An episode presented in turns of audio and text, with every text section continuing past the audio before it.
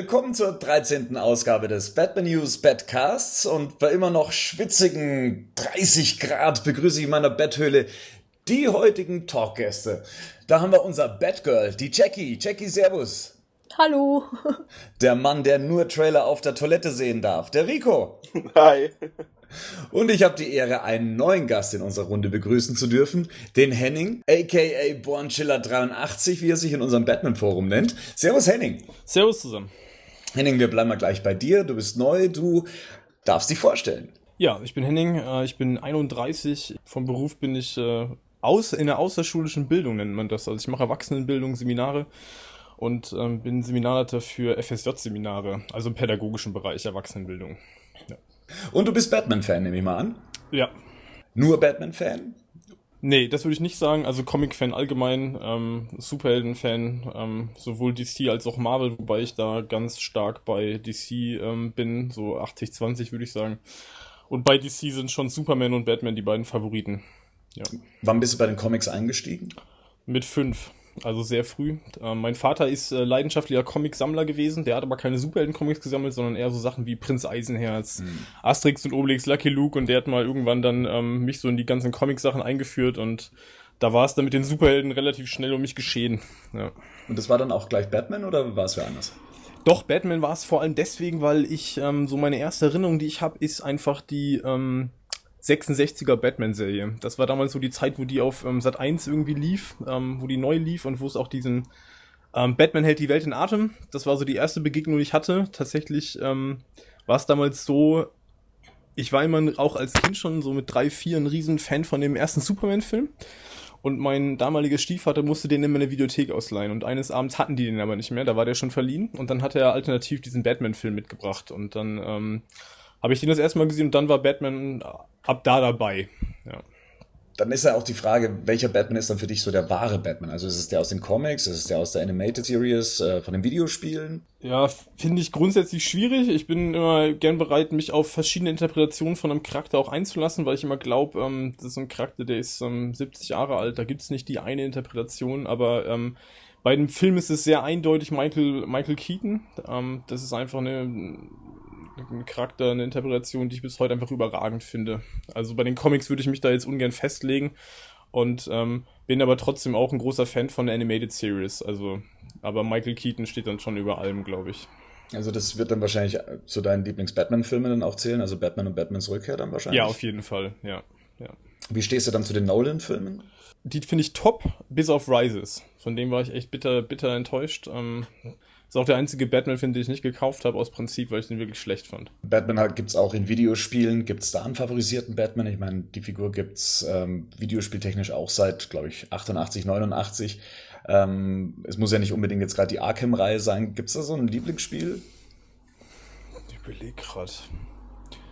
Nee, also ich habe natürlich klar über die Jahre auch früher als, als Kind, als Jugendlicher, ich habe die alle gespielt auf NES, SNES und was es sonst noch nicht alles gab. Ähm, muss aber ehrlich sagen, das war ja auch äh, jahrelang jetzt kein sehr berühmtes Thema, Lizenzumsetzung bei Videospielen. Von daher ist, glaube ich, so die ganze Arkham-Reihe eigentlich das erste Mal für mich, dass die Figur wirklich gut umgesetzt worden ist als Spiel. Also von daher würde ich da schon sagen, da ist schon Favoriten dabei. Wie steht's bei Elseworld-Geschichten? Also gefallen dir so Interpretationen, die so in eine ganz andere Richtung geht, wie zum Beispiel Batman im Zweiten Weltkrieg oder dass Batman ähm, mal der Böse ist oder sowas? Sind, ist, ist das deine Richtung oder bist du dann eher doch beim klassischen Batman? Nee, bin ich auch durchaus offen. Ich mache das eigentlich meistens eher vom Zeichenstil abhängig. Also ich bin da jetzt nicht so, dass ich sage, okay, das ist eine Geschichte, die tue ich mir jetzt gar nicht an. Ich glaube, da ist man gut beraten, gerade im Comic-Bereich, wenn man da offen bleibt, ähm, weil da auch spannende Sachen möglich sind. Ähm, also da würde ich jetzt nicht sagen, ich guck, äh, ich lese jetzt nur die klassischen Sachen. Also Elfwood-Geschichten finde ich auch ähm, einige auch wirklich gut. Ähm, das mache ich meistens eher vom Zeichner abhängig, so in erster Linie. Oder vom Autor, wenn ich den kenne und sage, okay, der schreibt gute Sachen, dann ist der Zeichenstil auch vielleicht zweitrangig.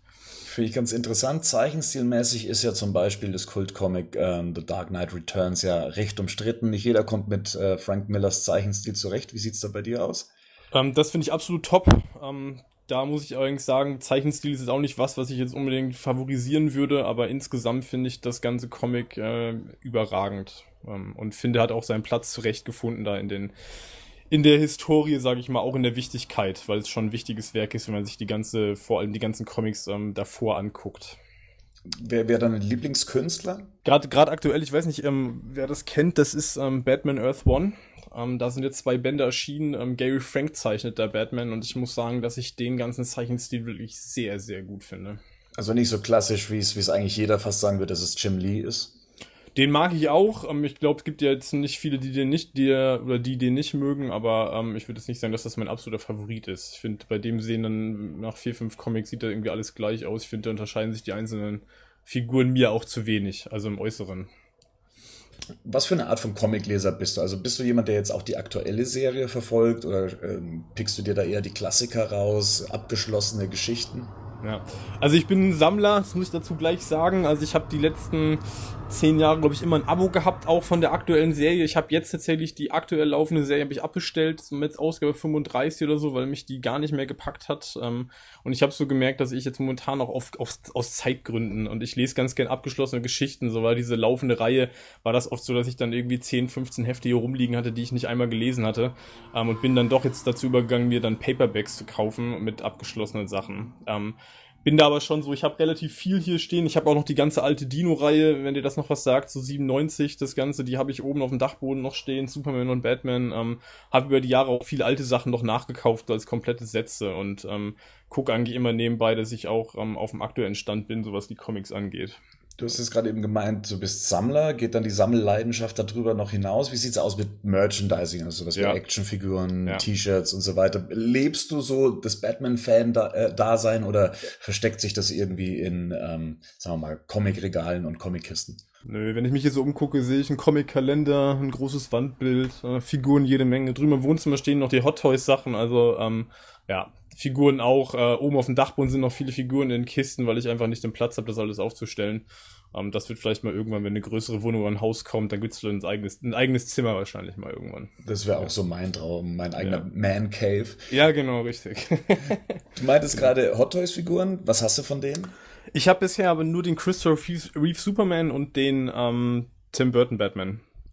Und als nächstes auf der Liste steht auf jeden Fall noch der Returns. Ich werde den wahrscheinlich trotzdem kaufen, auch wenn ich den Tim Burton, also wenn ich den ersten schon hab, kaufe ich mir den Returns wahrscheinlich trotzdem. Auf ja. jeden Fall, das Ding ist sowas von gekauft. Ja, also großartig. einfach weil ich ja gerade schon gesagt habe, das ist so meine meine ähm, favorisierte Interpretation und ich finde diesen Anzug einfach auch so unglaublich geil ähm, und finde den in Returns fast noch besser als den im ersten Batman und von daher wird der auf jeden Fall auch noch irgendwo hingestellt. Ja. Ich sehe schon, wir verstehen uns.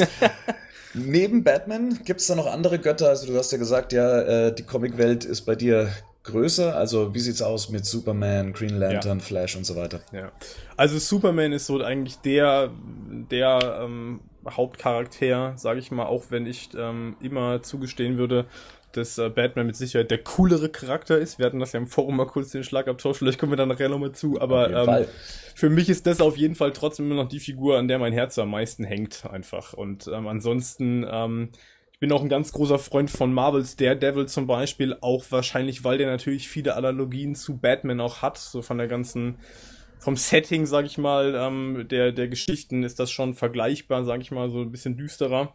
Ansonsten bin ich aber auch den anderen Helden gegenüber offen, also auch Green Lantern. Ich habe jetzt gerade diese Eagle Moss DC Collection, das haben ja auch einige im Forum, die die lesen. Ich fand zum Beispiel den Green Lantern äh, Origins ähm, Band äh, sensationell gut. Also ähm, bin da durchaus auch anderen Helden gegenüber offen. Und äh, was hältst du dann von diesem Schlagabtausch DC und Marvel? Bist du da Ja, ich, also ich bin grundsätzlich jemand, der sagt so, ähm, ich kann das manchmal nicht so richtig nachvollziehen. Also ich finde, ähm, alles hat so seinen Platz. Ich finde das irgendwie genauso albern wie Star Trek versus Star Wars und diese ganzen Geschichten. Das sind auch so zwei Welten und zwei Universen, wo ich, wo ich in beiden Universen Sachen habe, die ich cool finde. Ich finde Star Wars cool, finde aber auch Star Trek cool und finde das auch irgendwie albern, mich da für eine Seite entscheiden zu müssen. Äh, ähnlich sehe ich das bei Marvel und DC. Äh, ich glaube, beide, beide Seiten haben, haben ihre Punkte und ihre äh, Pros und ihre Kontras und ähm, dann kann man sich in beiden Welten das rauspicken, was einem persönlich ganz gut gefällt. Und was die Filmwelten angeht, äh, spricht dich eher das an, wie DC jetzt den Weg eingeschlagen hat oder schon länger fährt? Oder ist eher so der Marvel-lustige, leichtere Weg so dein Ding? Schwierig, kann ich, glaube ich, kann ich gar nicht so eindeutig beantworten. Also, ähm, da finde ich auch, das kommt so nach, das hängt so von, von Tagesform und Laune auch für mich ab. Also ich kann durchaus auch den Marvel-Sachen was abgewinnen, auch wenn bei mir so eine, ist auch so eine Obergrenze an One-Linern gibt, wo ich dann irgendwann sage, okay, man muss es auch nicht übertreiben und auch bei Marvel sind, ist nicht alles Gold, was da glänzt bei den Verfilmungen. Muss allerdings auch sagen, ähm, da kommen wir wahrscheinlich nochmal zu, dass ich jetzt zum Beispiel Man of Steel in seiner ganzen Machart jetzt auch nicht unbedingt super fand. Ähm, von daher sage ich da auch, das kommt immer ein bisschen drauf an. Also Marvel hat auch schlechte Verfilmungen, die haben aber auch gute Sachen gemacht. Genauso wie bei DC äh, gute und schlechte Verfilmungen da sind. Man of Steel hätte ich jetzt auch direkt angesprochen, weil mhm. es natürlich für Batman wie Superman und für die Besprechung ähm, ja auch essentiell wichtig ist. Du meinst gerade eben, ja, so ganz geil fandst du nicht. Nee. Was wäre so dein größter Kritikpunkt an dem Film?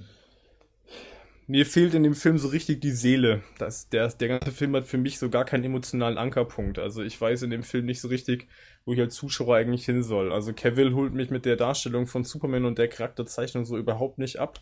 Ähm, ich finde den größtenteils in dem Film unsympathisch. Ähm, finde, der kommt irgendwie komisch rüber, unnahbar und so ein bisschen entrückt.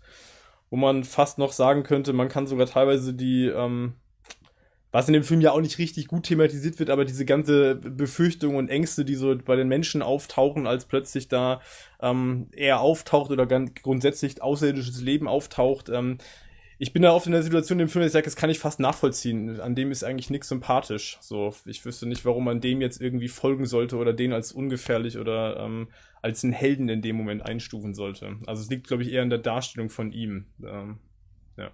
Ja, ich glaube, das ist die perfekte Überleitung dann auch zu unserem Hauptthema, weil ich glaube, das spielt ja eine ganz große Rolle in Batman wie Superman und auf der San Diego Comic Con, ich glaube, eine Woche ist es her, da hat uns Warner Bros. den ja, ersten richtig großen Trailer vorgeführt und auch direkt online gestellt und die Welt dran teilhaben lassen. Was war euer erster Eindruck von dem Trailer, als er dann auch direkt danach online gestellt wurde? Er hat mir gut gefallen. Also ich habe wieder auf dem Klo gucken müssen, weil ich arbeiten habe müssen. War es wirklich so? ja, das ist kein Scheiß, das ist wirklich so. Du hast, wann, wann war das? Es war Sam Freitag oder Samstagabend, da arbeite ich immer. Ja, da arbeite ich immer. Also das in der Bar hier. Und dann bin ich wieder, bin ich wieder, war ich wieder fünf Minuten weg von meinem Arbeitsplatz. Jackie, dein Eindruck vom Trailer?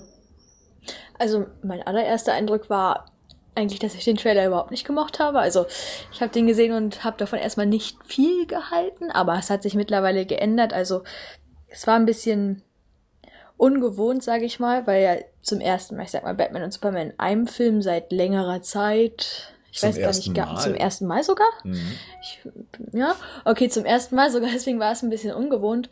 Aber, mh, mm, also ich bin auch noch nicht so, so keine Ahnung, dabei zu akzeptieren, dass Ben Affleck jetzt ein neuer Batman ist. Daran muss man sich ja auch erstmal gewöhnen. Und es war zum Beispiel, es war ja so der erste größere Auftritt von ihm in einem längeren Trailer. Mm, deswegen war ich da erstmal so ein bisschen anti eingestellt. Aber ja, das hat sich jetzt mittlerweile ein bisschen gelegt. Also ich musste mich erstmal dran gewöhnen. Du hast es am Anfang gesagt, du hast den Trailer erstmal so gar nicht gemocht. Nee. Was hat dann so über die Zeit, ich meine, das ist jetzt eine Woche her, was, was hat das geändert? Also wie, wie kommt es dann, dass man ihn dann doch ganz gut findet? Kann man das so sagen? Hm, ja, also wie gesagt, ich glaube, das war einfach nur Gewöhnungssache.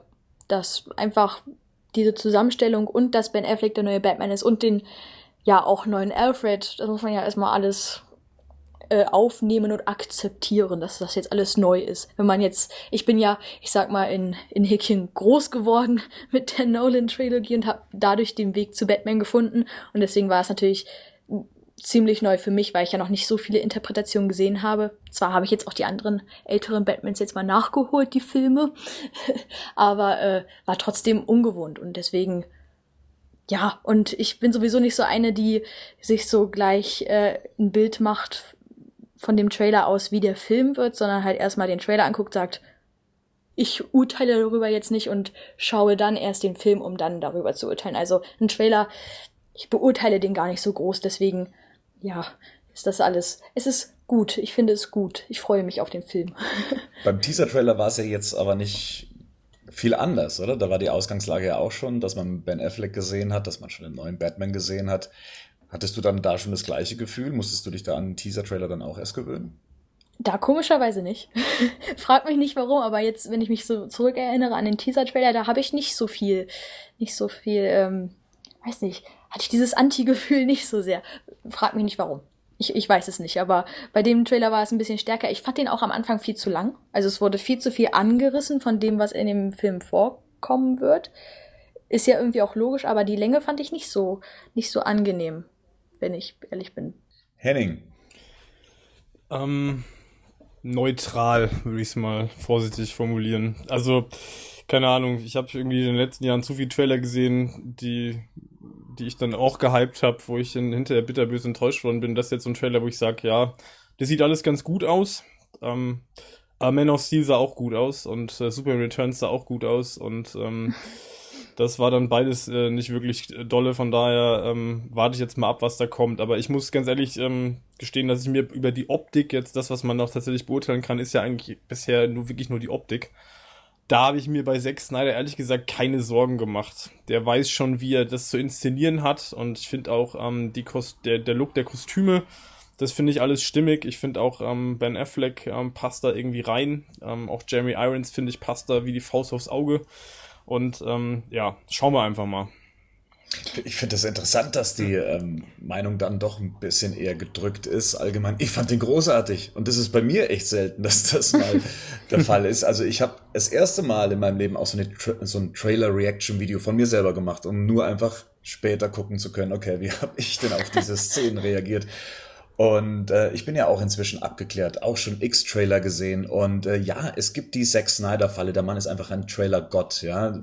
Der kann, der kann Musikvideos wahrscheinlich aussehen lassen wie, wie Augen- und Ohren-Pornos. Und äh, auch hier ist es nicht anders. Also hier ähm, kriegt man eine richtig schöne Steigerung auch über diesen ganzen Trailer-Verlauf hin, wo man am Schluss nur noch da sitzt und sich denkt, oh mein Gott, was habe ich jetzt da gerade gesehen? Ähm, ich fand an dem Trailer spannend, dass man ähm, eine Geschichte versucht hat zu erzählen, viele Fragen versucht hat zu klären, die es im Vorfeld gab. Ähm, die hat man hier und da angerissen. In etwa hat man jetzt ein besseres Bild davon, worum es überhaupt in dem Film geht. Auch was den Konflikt zwischen Batman und Superman angeht, kann man inzwischen erahnen, woher der kommt. Und ähm, ich habe dann Szenen gesehen zwischendrin, wo ich mir gedacht habe, wow, was, was ist das? Ja, äh, sprechen wir mal hier von dem Mad Max Batman zum Beispiel. Das ist eine der Szenen, wo ich mir gedacht habe, wow, der Film ist noch größer, als ich es mir eigentlich gedacht habe, was den, was den Umfang und das Storytelling und, und das, was wahrscheinlich in der Geschichte passiert, angeht. Da war ich schon sehr überrascht. Und ähm, ich meine, wir kommen später noch zu den Kritikpunkten an dem Trailer, aber ich kann jetzt schon mal vorausschicken, wenn mir etwas an diesem Trailer nicht gepasst hat, dann war es die Musik die war mir ein bisschen zu pompös und ein bisschen zu dramatisch. Da hat mir das Sounddesign vom Teaser-Trailer weitaus besser gefallen. Gut, dann würde ich mal sagen, wir gehen mal so ein bisschen mehr in die Tiefe, was den Trailer angeht. Ähm, wir versuchen mal so, nicht unbedingt Szene für Szene, aber was uns in etwa der Trailer sagen möchte, mal das Ganze zu analysieren und, und nachzugehen, was uns denn versucht, der Trailer zu verkaufen, weil ich glaube, hier und da ist der Trailer auch weiterhin eine Mogelpackung und ähm, möchte uns weismachen, dass es eigentlich wirklich nur um Batman gegen Superman geht. Ich glaube, da steckt so ein bisschen mehr dahinter, aber darf, äh, dazu dann gleich mehr.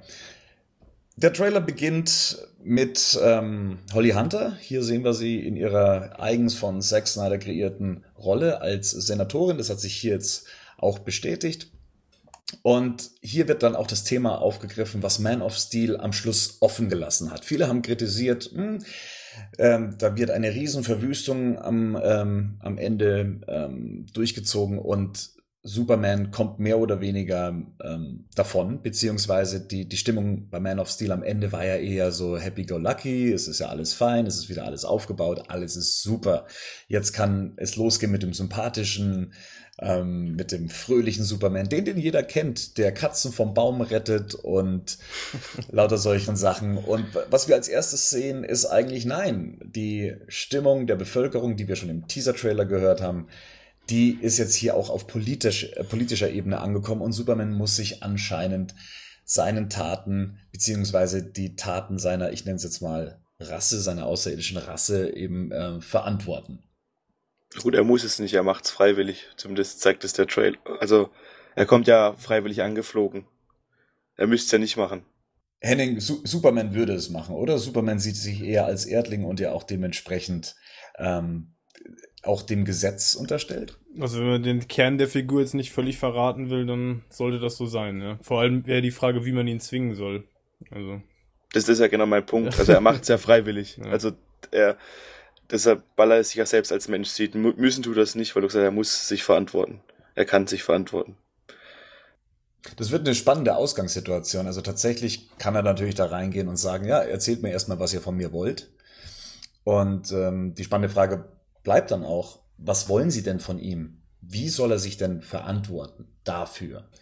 Soll er dafür amerikanisch gesehen auf den äh, elektrischen Stuhl gesetzt werden? Sozialstunden. Weil die Straße putzen, äh, Kinderheimen arbeiten. Ja, aber was, ja, die, was die, will eine US-Regierung? Was kann die denn ähm, mit ihm vorhaben? Na, wahrscheinlich geht es doch nur darum, ob er sag mal, auf der Erde geduldet werden soll oder nicht. Also angesichts des Chaos, was er angerichtet hat. Also wir wissen ja nicht, was da, oder wissen wir, was da passiert in dem Gericht? Eigentlich noch nicht, oder? Oder kann man, kann man das überhaupt schon vermuten? Ja, ich meine, letzten Endes, wenn wir, wahrscheinlich geht's erstmal überhaupt um ähm, Aufarbeitung des Ganzen, was da passiert. Wenn man jetzt ja. davon ausgeht, ähm, und da ist so ein bisschen das Problem, dass man am Ende von Man of Steel ja eigentlich nicht weiß, wie viel Zeit ist jetzt eigentlich vergangen? Also zwischen dem Ende der, des Kampfes zwischen ihm und Sod ja. und dieser Szene, wo man ihn dann im Daily Planet sieht, wo er quasi schon, das sieht ja dann schon so aus, als wenn da schon einige Wochen und Monate vergangen sind. So, der Aufbau ist schon da, er hat einen neuen Job jetzt. Also ich meine, es muss ja schon ein bisschen Zeit verstrichen sein. Von daher würde das jetzt zeitlich nicht so richtig reinpassen, außer man springt jetzt quasi da nochmal sozusagen näher an, da, an den Kampf, ja. Weil, äh, ich meine, klar ist ja, es muss ja aufgearbeitet werden. Ich meine, die Welt hat natürlich, stell dir mal vor, das würde in der Realität jetzt passieren. Ich meine, du sitzt jetzt hier vom Fernseher und würdest irgendwie angucken, wie an auf verschiedenen ähm, Kontinenten irgendwie die Welt zusammenbricht. Äh, danach ist ja durchaus ein gesteigertes Interesse in der Öffentlichkeit zu erfahren, was ist denn hier eigentlich überhaupt passiert? Und wer ist der Typ mit dem roten Umhang und für was steht der jetzt eigentlich? Was soll, was ist der? Wer ist das überhaupt? Ja, und was ist jetzt seine, was, für was ist der in Zukunft, was macht er jetzt? Steht der für uns ein? Steht der gegen uns ein? Ja, also, das wird wahrscheinlich Thema der Gerichtsverhandlung, der, dieser, dieser Verhandlung sein. Ja, oder? ja, das deutet ja eigentlich auch schon darauf hin, wenn man die Leute und deren Schilder anschaut. Ja, genau. Also ich denke mal nicht, dass es, also ich glaube nicht, dass es direkt um die Verantwortung geht. Also ich meine, die können ja jetzt nicht diskutieren so, ja, hier, äh, was hast du denn überhaupt gemacht? Und ja, jetzt, jetzt müssen wir dich dafür verurteilen. Das geht ja eigentlich auch irgendwie schlecht. Also ich kann mir das irgendwie nicht vorstellen. Ich meine, was sollen sie denn da machen? Was, also wenn man jetzt, wenn es jetzt darum geht, um den Kampf zwischen ihn und Sort und was für eine Verwüstung da angerichtet worden ist, da können sie ihn ja nicht für verurteilen, weil, also ich, ich, ich verstehe es nicht. Also bis auf diese Sache so, ja, gehörst du jetzt hierher oder nicht, aber irgendwie kann man, kann, könnte man das überhaupt juristisch äh, beurteilen? In Amerika geht alles. ja, gut. Ja, ich meine, die Gerichtsverhandlung werden sie wahrscheinlich ja gar nicht zeigen. Das ist ja, das wäre eh eine Farce an sich. Ich meine, das fängt ja schon mal an mit, wie ist ihr bürgerlicher Name? Ich meine, lustig. Ich meine, das wäre so, als wenn man Batman vor Gericht stellen würde. Also, das würde ja auch schon nicht funktionieren. Ja, das sind ja nur so Formalitäten.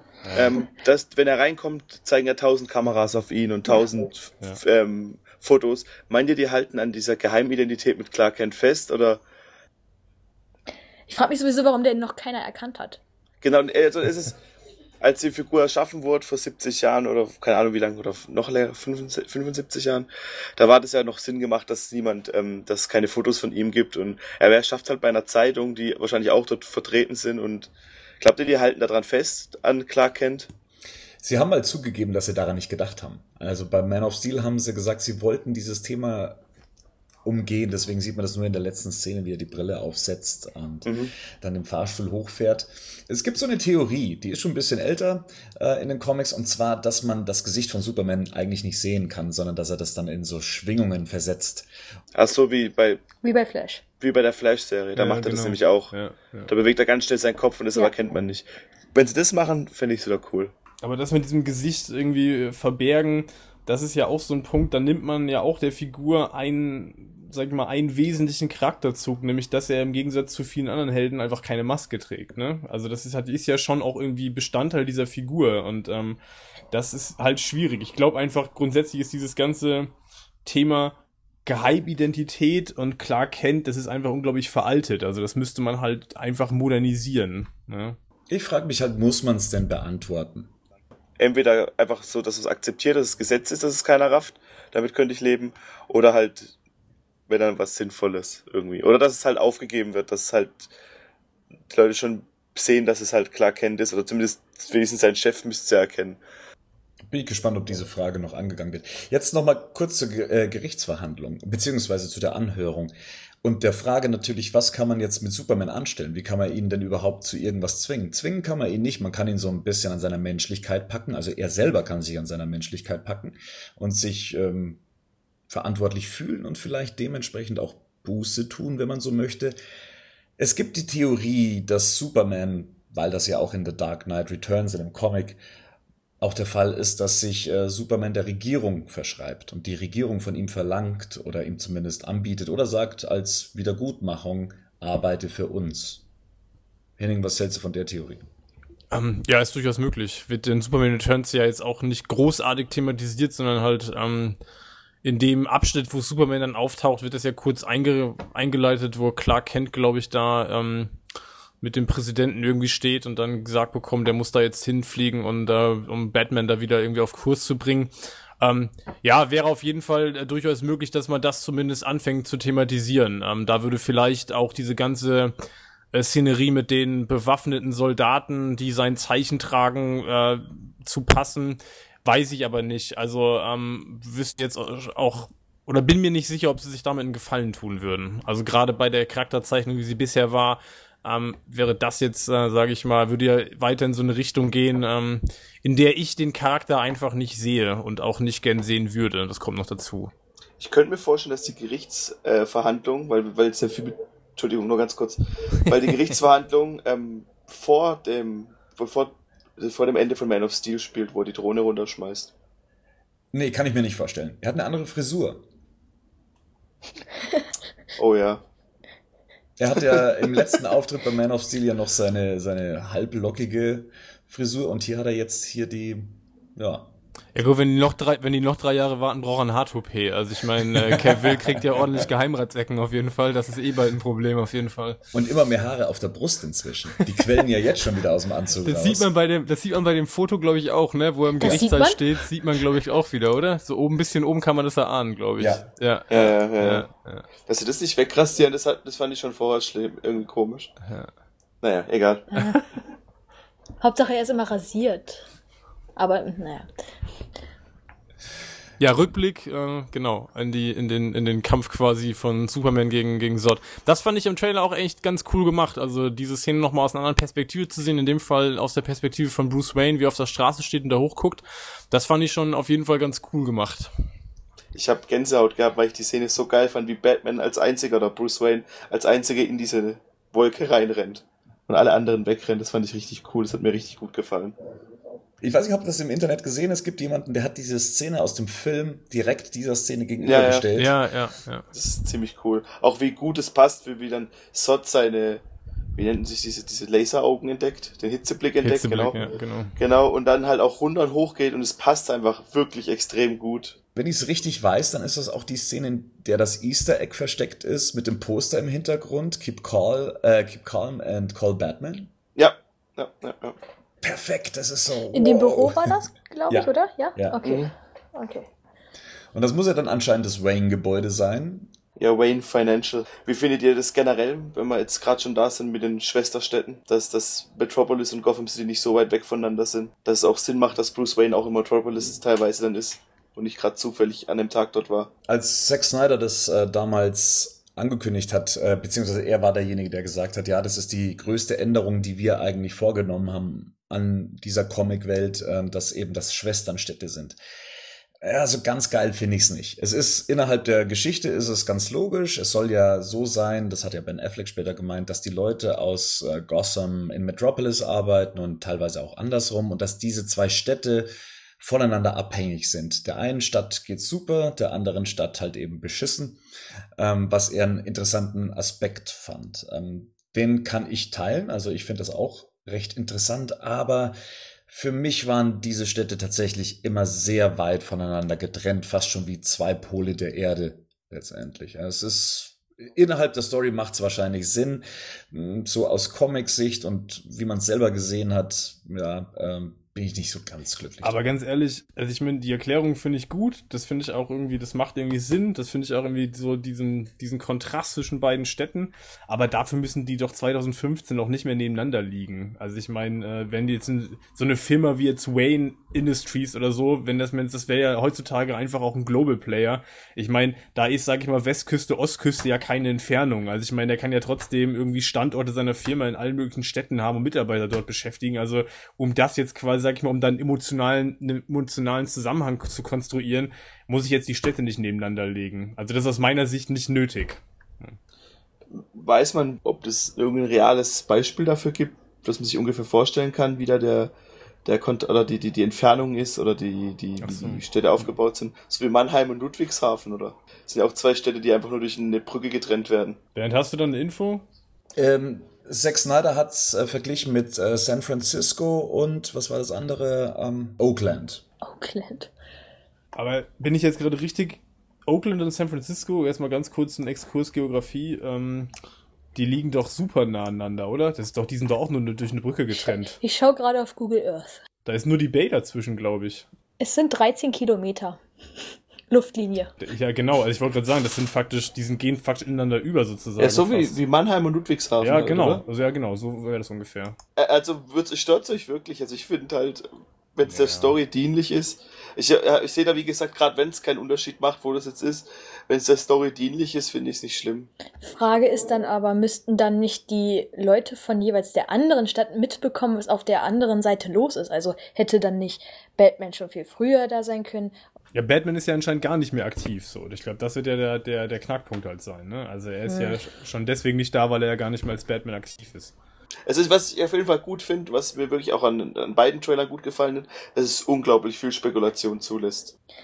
Ja, aber das ist auch nur gut, wenn dann im Film das alles gut und ausführlich erzählt wird. Also wenn der, wenn ich sage ich mal, die Erzählstruktur und die Erzählmenge genauso im Film wie im Trailer ist, dann haben wir daraus ja nichts gewonnen. Also dann wäre der Trailer ja eigentlich genau wie die Geschichte im Film ist und das wäre dann auch irgendwie doof. Gefühlt ist der Trailer eh schon so, dass man denkt, äh, wie wollen die das in zweieinhalb Stunden unterbringen, ne? Also genau. da denkst du manchmal schon, das Ding könnte auch gnadenlos überladen sein. Genau, insgesamt. und die Frage ist auch, kriegt das Zack Snyder hin? Also Zack ja. Snyder ist zwar toll, was Bilder angeht, das kann man, glaube ich, nicht äh, verneinen.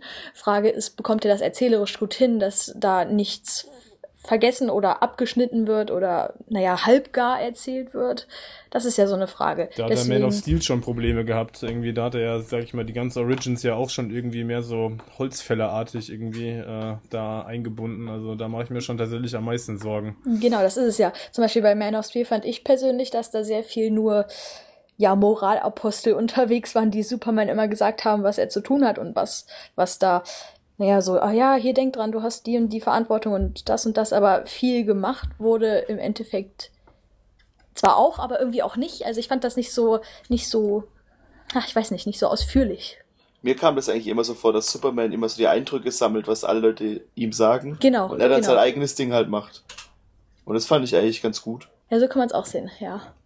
So habe ich das eigentlich eher die Richtung gesehen, dass er halt überall halt, ähm, die Leute kommen halt zu ihm hin und wollen ihm halt sagen wir mal, Tipps geben. Und er macht halt seine eigenen, seine eigenen Moralvorstellungen daraus. Ich meine, die Szene im Fahrer hätte es tatsächlich vielleicht nicht unbedingt gebraucht. Aber gerade das mit seiner Mutter und mit seinem Vater, das hat ihm halt, ja. Andererseits muss man auch sagen, dass Zack Snyder halt auch Watchmen gemacht hat. Und da hat er es geschafft, meiner Ansicht nach, fast unverfilmbaren Comic mit seinen Änderungen zu einem extrem sehenswerten Film zu machen. Ja, das stimmt. Ja.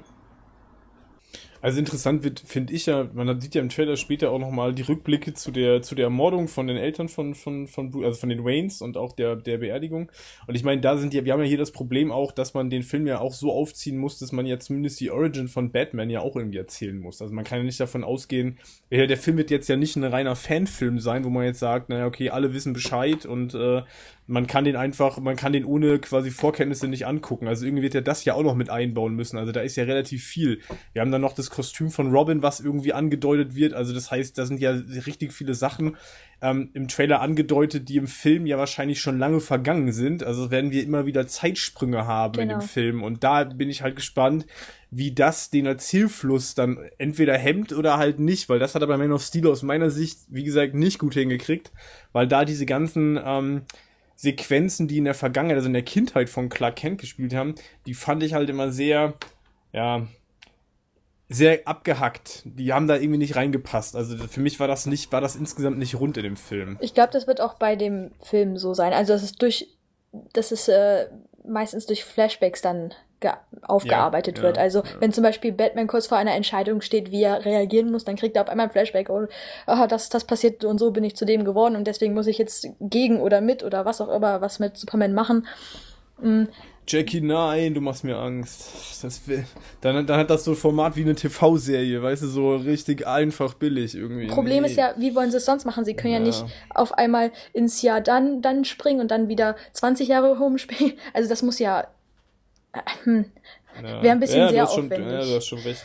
Und es ist, es erinnert mich gerade an einen Batman-Film. Ihr, müsst ihr müsst mir mal kurz weiterhelfen. Ich habe die alle nachgeholt, aber es gab auch einen älteren Film, wo auch viel mit Flashbacks gearbeitet worden ist. Und zwar mit diesen Traumse Traumsequenzen, mit dem Buch. Batman Forever. Genau. Das, ja. Den, da, da fand ich das auch ein bisschen, naja, nicht, nicht nervig unbedingt, aber da war es schon, das ist sehr oft vorgekommen. Also, klar, es war irgendwie Hauptbestandteil des Films, aber irgendwann hat man sich auch gedacht, okay. Also es waren sehr viele Flashbacks beziehungsweise die Traumsequenzen. Ich glaube, das wird so ähnlich in dem Film dann auch gemacht bei Batman wie Superman. Vermute ich jetzt mal, keine Ahnung. Es wird wahrscheinlich so drei Zeitebenen geben, oder? So eine Vergangenheit, eine, was, wo es halt, wo, eine Gegenwart, wo der Film spielt und eine mögliche Zukunft wahrscheinlich. Wobei Meinst in der Vergangenheit haben wir ja auch noch, Entschuldigung, dass ich gerade, das ja, habe ich den Gedanken Problem. gleich verloren. ähm, wir haben ja eigentlich aber auch in der Vergangenheit mehrere Stränge, ne? Wir müssten ja im Prinzip eigentlich, haben wir die quasi, sag ich mal, Prä-Superman-Zeitlinie. Also alles, was mit Batman schon war, bevor Superman überhaupt aufgetaucht ist. Und ich meine, da deutet der Trailer ja auch schon eine ganze Menge an. Also zum Beispiel Rücktritt, sag ich mal, wahrscheinlich der Tod von Robin, der ja irgendwie damit zu tun haben wird, vermutlich, so was man bisher sieht. Wayne Manor ist irgendwie komplett runtergekommen, was im Trailer ja kurz zu sehen ist, wie er durch dieses wie bei Gladiator durch das Feld streut, streuend irgendwie und da auf, auf das äh, komplett äh, runtergekommene Wayne Manor zuläuft. Also das sind ja alles Sachen, die müssen ja noch vor Man of Steel spielen. Dann haben wir eine Zeitlinie, die quasi während Man of Steel spielt, die im Trailer ja auch schon zu sehen ist. Also wir hatten es ja gerade, Bruce Wayne rennt in die Rauchwolke und rettet dieses Mädchen während des Kampfes von Sword gegen Superman. Und dann haben wir dann das Ganze quasi, was dann, wo der Film eigentlich in der Gegenwart startet, also quasi nach Man of Steel. Also es sind schon relativ viele Zeitebenen einfach angedeutet, relativ viele Fäden und ich hoffe einfach nur, dass äh, Snyder das hinkriegt, die alle in der Hand zu behalten und das Ganze noch zu einem runden Film zu gestalten insgesamt. Ja, was ich glaube, ist ja, dass äh, der, der Film parallel zu Man of Steel beginnt. Also er wird quasi bei Mhm. Zum Ende des Man of Steels wird er anfangen und dann wird er von da an erzählen, was passiert. Es wird bestimmt auch ein paar Zeitsprünge geben. Wenn man die gut hinbekommt, ist das gar kein Problem. Ja. Äh, aber wenn es davon zu viele gibt, wird es auch irgendwann nicht so toll. Und dann wird noch mit Flashbacks bestimmt gearbeitet. Wie viel später spielt denn Batman wie Superman? Nach drei Jahre, oder? Hab ich mal gelesen. Es ist ein Gerücht, dass es drei Jahre sind, ja. Aber was, was spielt drei Jahre, ne? Also die Gerichtsverhandlung zum Beispiel kann nicht drei Jahre nach Man of Steel spielen. Das macht Nein. ja gar keinen Sinn. Also die, die Zeitlinie muss ja praktisch relativ zeitnah nach, den, nach den Geschehnissen oder? von Man of Steel spielen. Also ja, also genau, entweder parallel, wie Jackie gerade sagt, oder sehr zeitnah. Also da reden wir vielleicht von Wochen, aber mit Sicherheit jetzt nicht von mehreren Monaten, schon gar nicht von Jahren. Also ähm, da muss es dann irgendwie, oder wir machen dazwischen halt einen relativ großen Sprung dann. Also keine Ahnung, Gerichtsverhandlung. Vielleicht ist das auch in dem Film, das könnte natürlich auch vielleicht diese ganze Armee erklären wenn wir jetzt mal die Theorie aufgreifen, die Bernd vorhin angedeutet hat, mit Superman erklärt sich dann praktisch sozusagen ähm, bereit für die Regierung der Vereinigten Staaten irgendwie zu arbeiten, könnte es natürlich danach auch einen Zeitsprung geben. Also, ne, dann ist vielleicht irgendwie, äh, habt ihr zufällig, hat einer von euch ähm, äh, Injustice gespielt? Ja. Da gibt's ja, da, die, weil da passen auch einige Sachen aus der, aus, aus, aus der Story von Injustice passt, würde hier, würden hier auch passen, also viele Elemente. Also dieses, Superman unterwirft vielleicht auch eine Regierung etc., hat seine eigene Armee aufgestellt. Also das sind ja auch alles noch Sachen, die man im Trailer noch sieht, wo wir auch noch nicht genau wissen, was ist da jetzt der Hintergrund. Ich, ich würde gern noch mal bei der zeitlichen Einordnung bleiben. Also, ähm, ich glaube, dass es nicht sofort im Anschluss am Man of Steel spielen kann. Wenn man sich mal den Teaser-Trailer anschaut, wir sehen eine ähm, errichtete Statue von Superman. Wir sehen, dass der Ground X, wie er anscheinend genannt wird, also eine Anspielung auf Ground Zero, dass das alles ein, ähm, ein Platz des, äh, des Gedenkens ist und dass eigentlich alles wieder aufgebaut ist. Es muss also Jahre später platziert sein. Zumindest, wenn man die, die Aufstände sieht, die das Volk anscheinend oder die, die Wut, die das Volk teilweise gegen Superman hat, das ist später platziert, genauso wie hier die Leute mit ihren Bannern und ähm, Tafeln dastehen. Das scheint schon zeitlich alles gleich zu sein. Jetzt Was? mal unabhängig von der Frisur.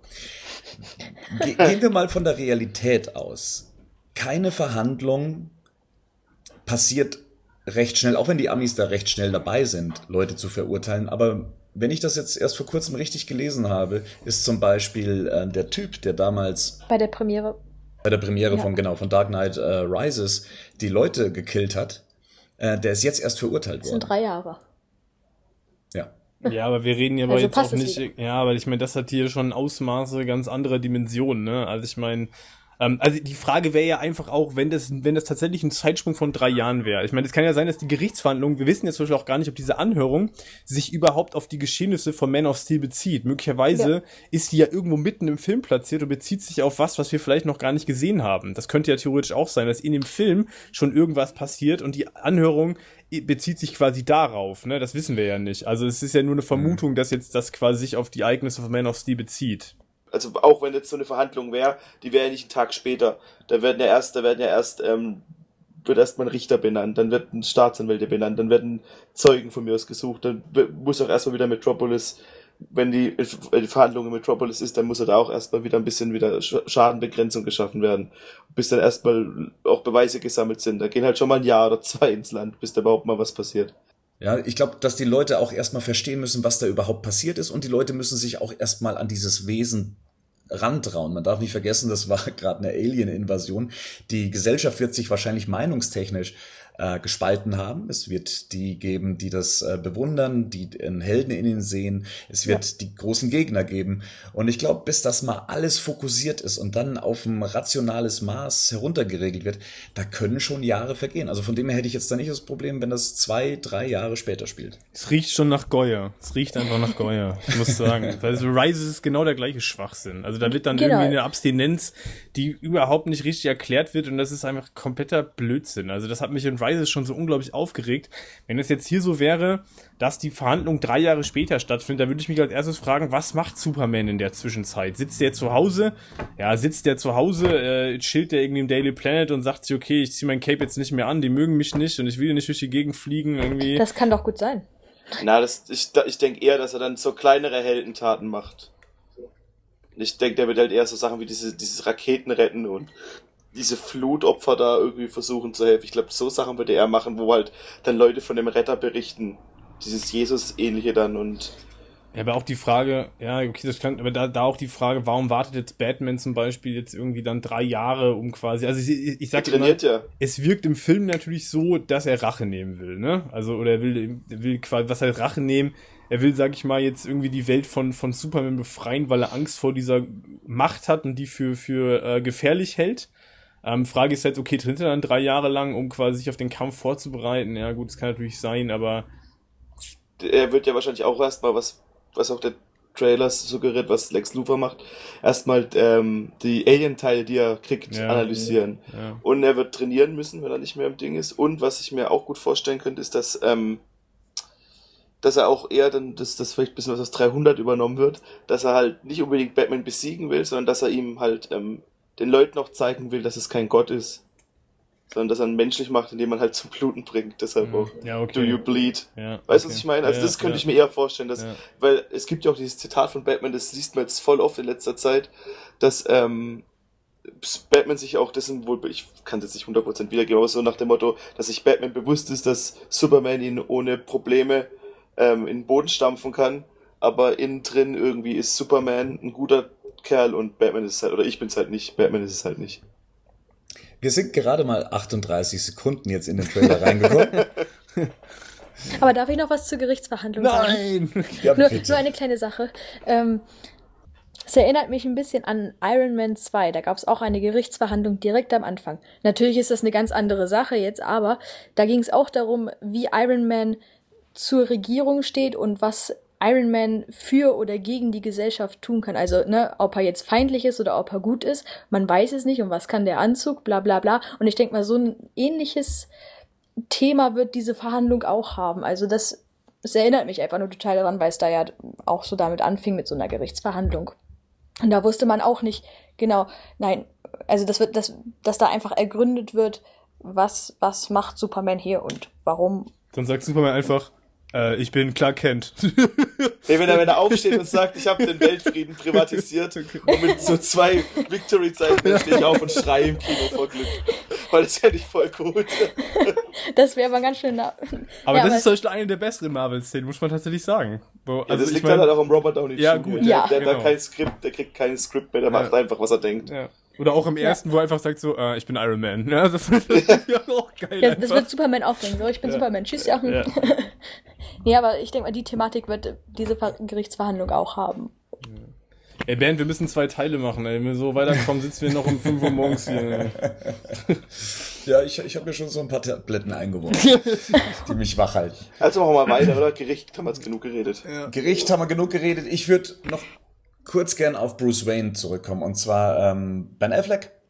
Ähm, Jackie, du hast vorher gesagt, ja, es ist immer noch ein bisschen komisch, ähm, ja. ben, äh, ben Affleck in der Rolle zu sehen. Ich muss sagen, ich habe mich inzwischen so an ihn gewöhnt. Also ich sehe tatsächlich nicht mehr nur den Schauspieler Ben Affleck darin, sondern ich identifiziere ihn tatsächlich inzwischen schon als Bruce Wayne. Ich weiß nicht, wie geht's euch?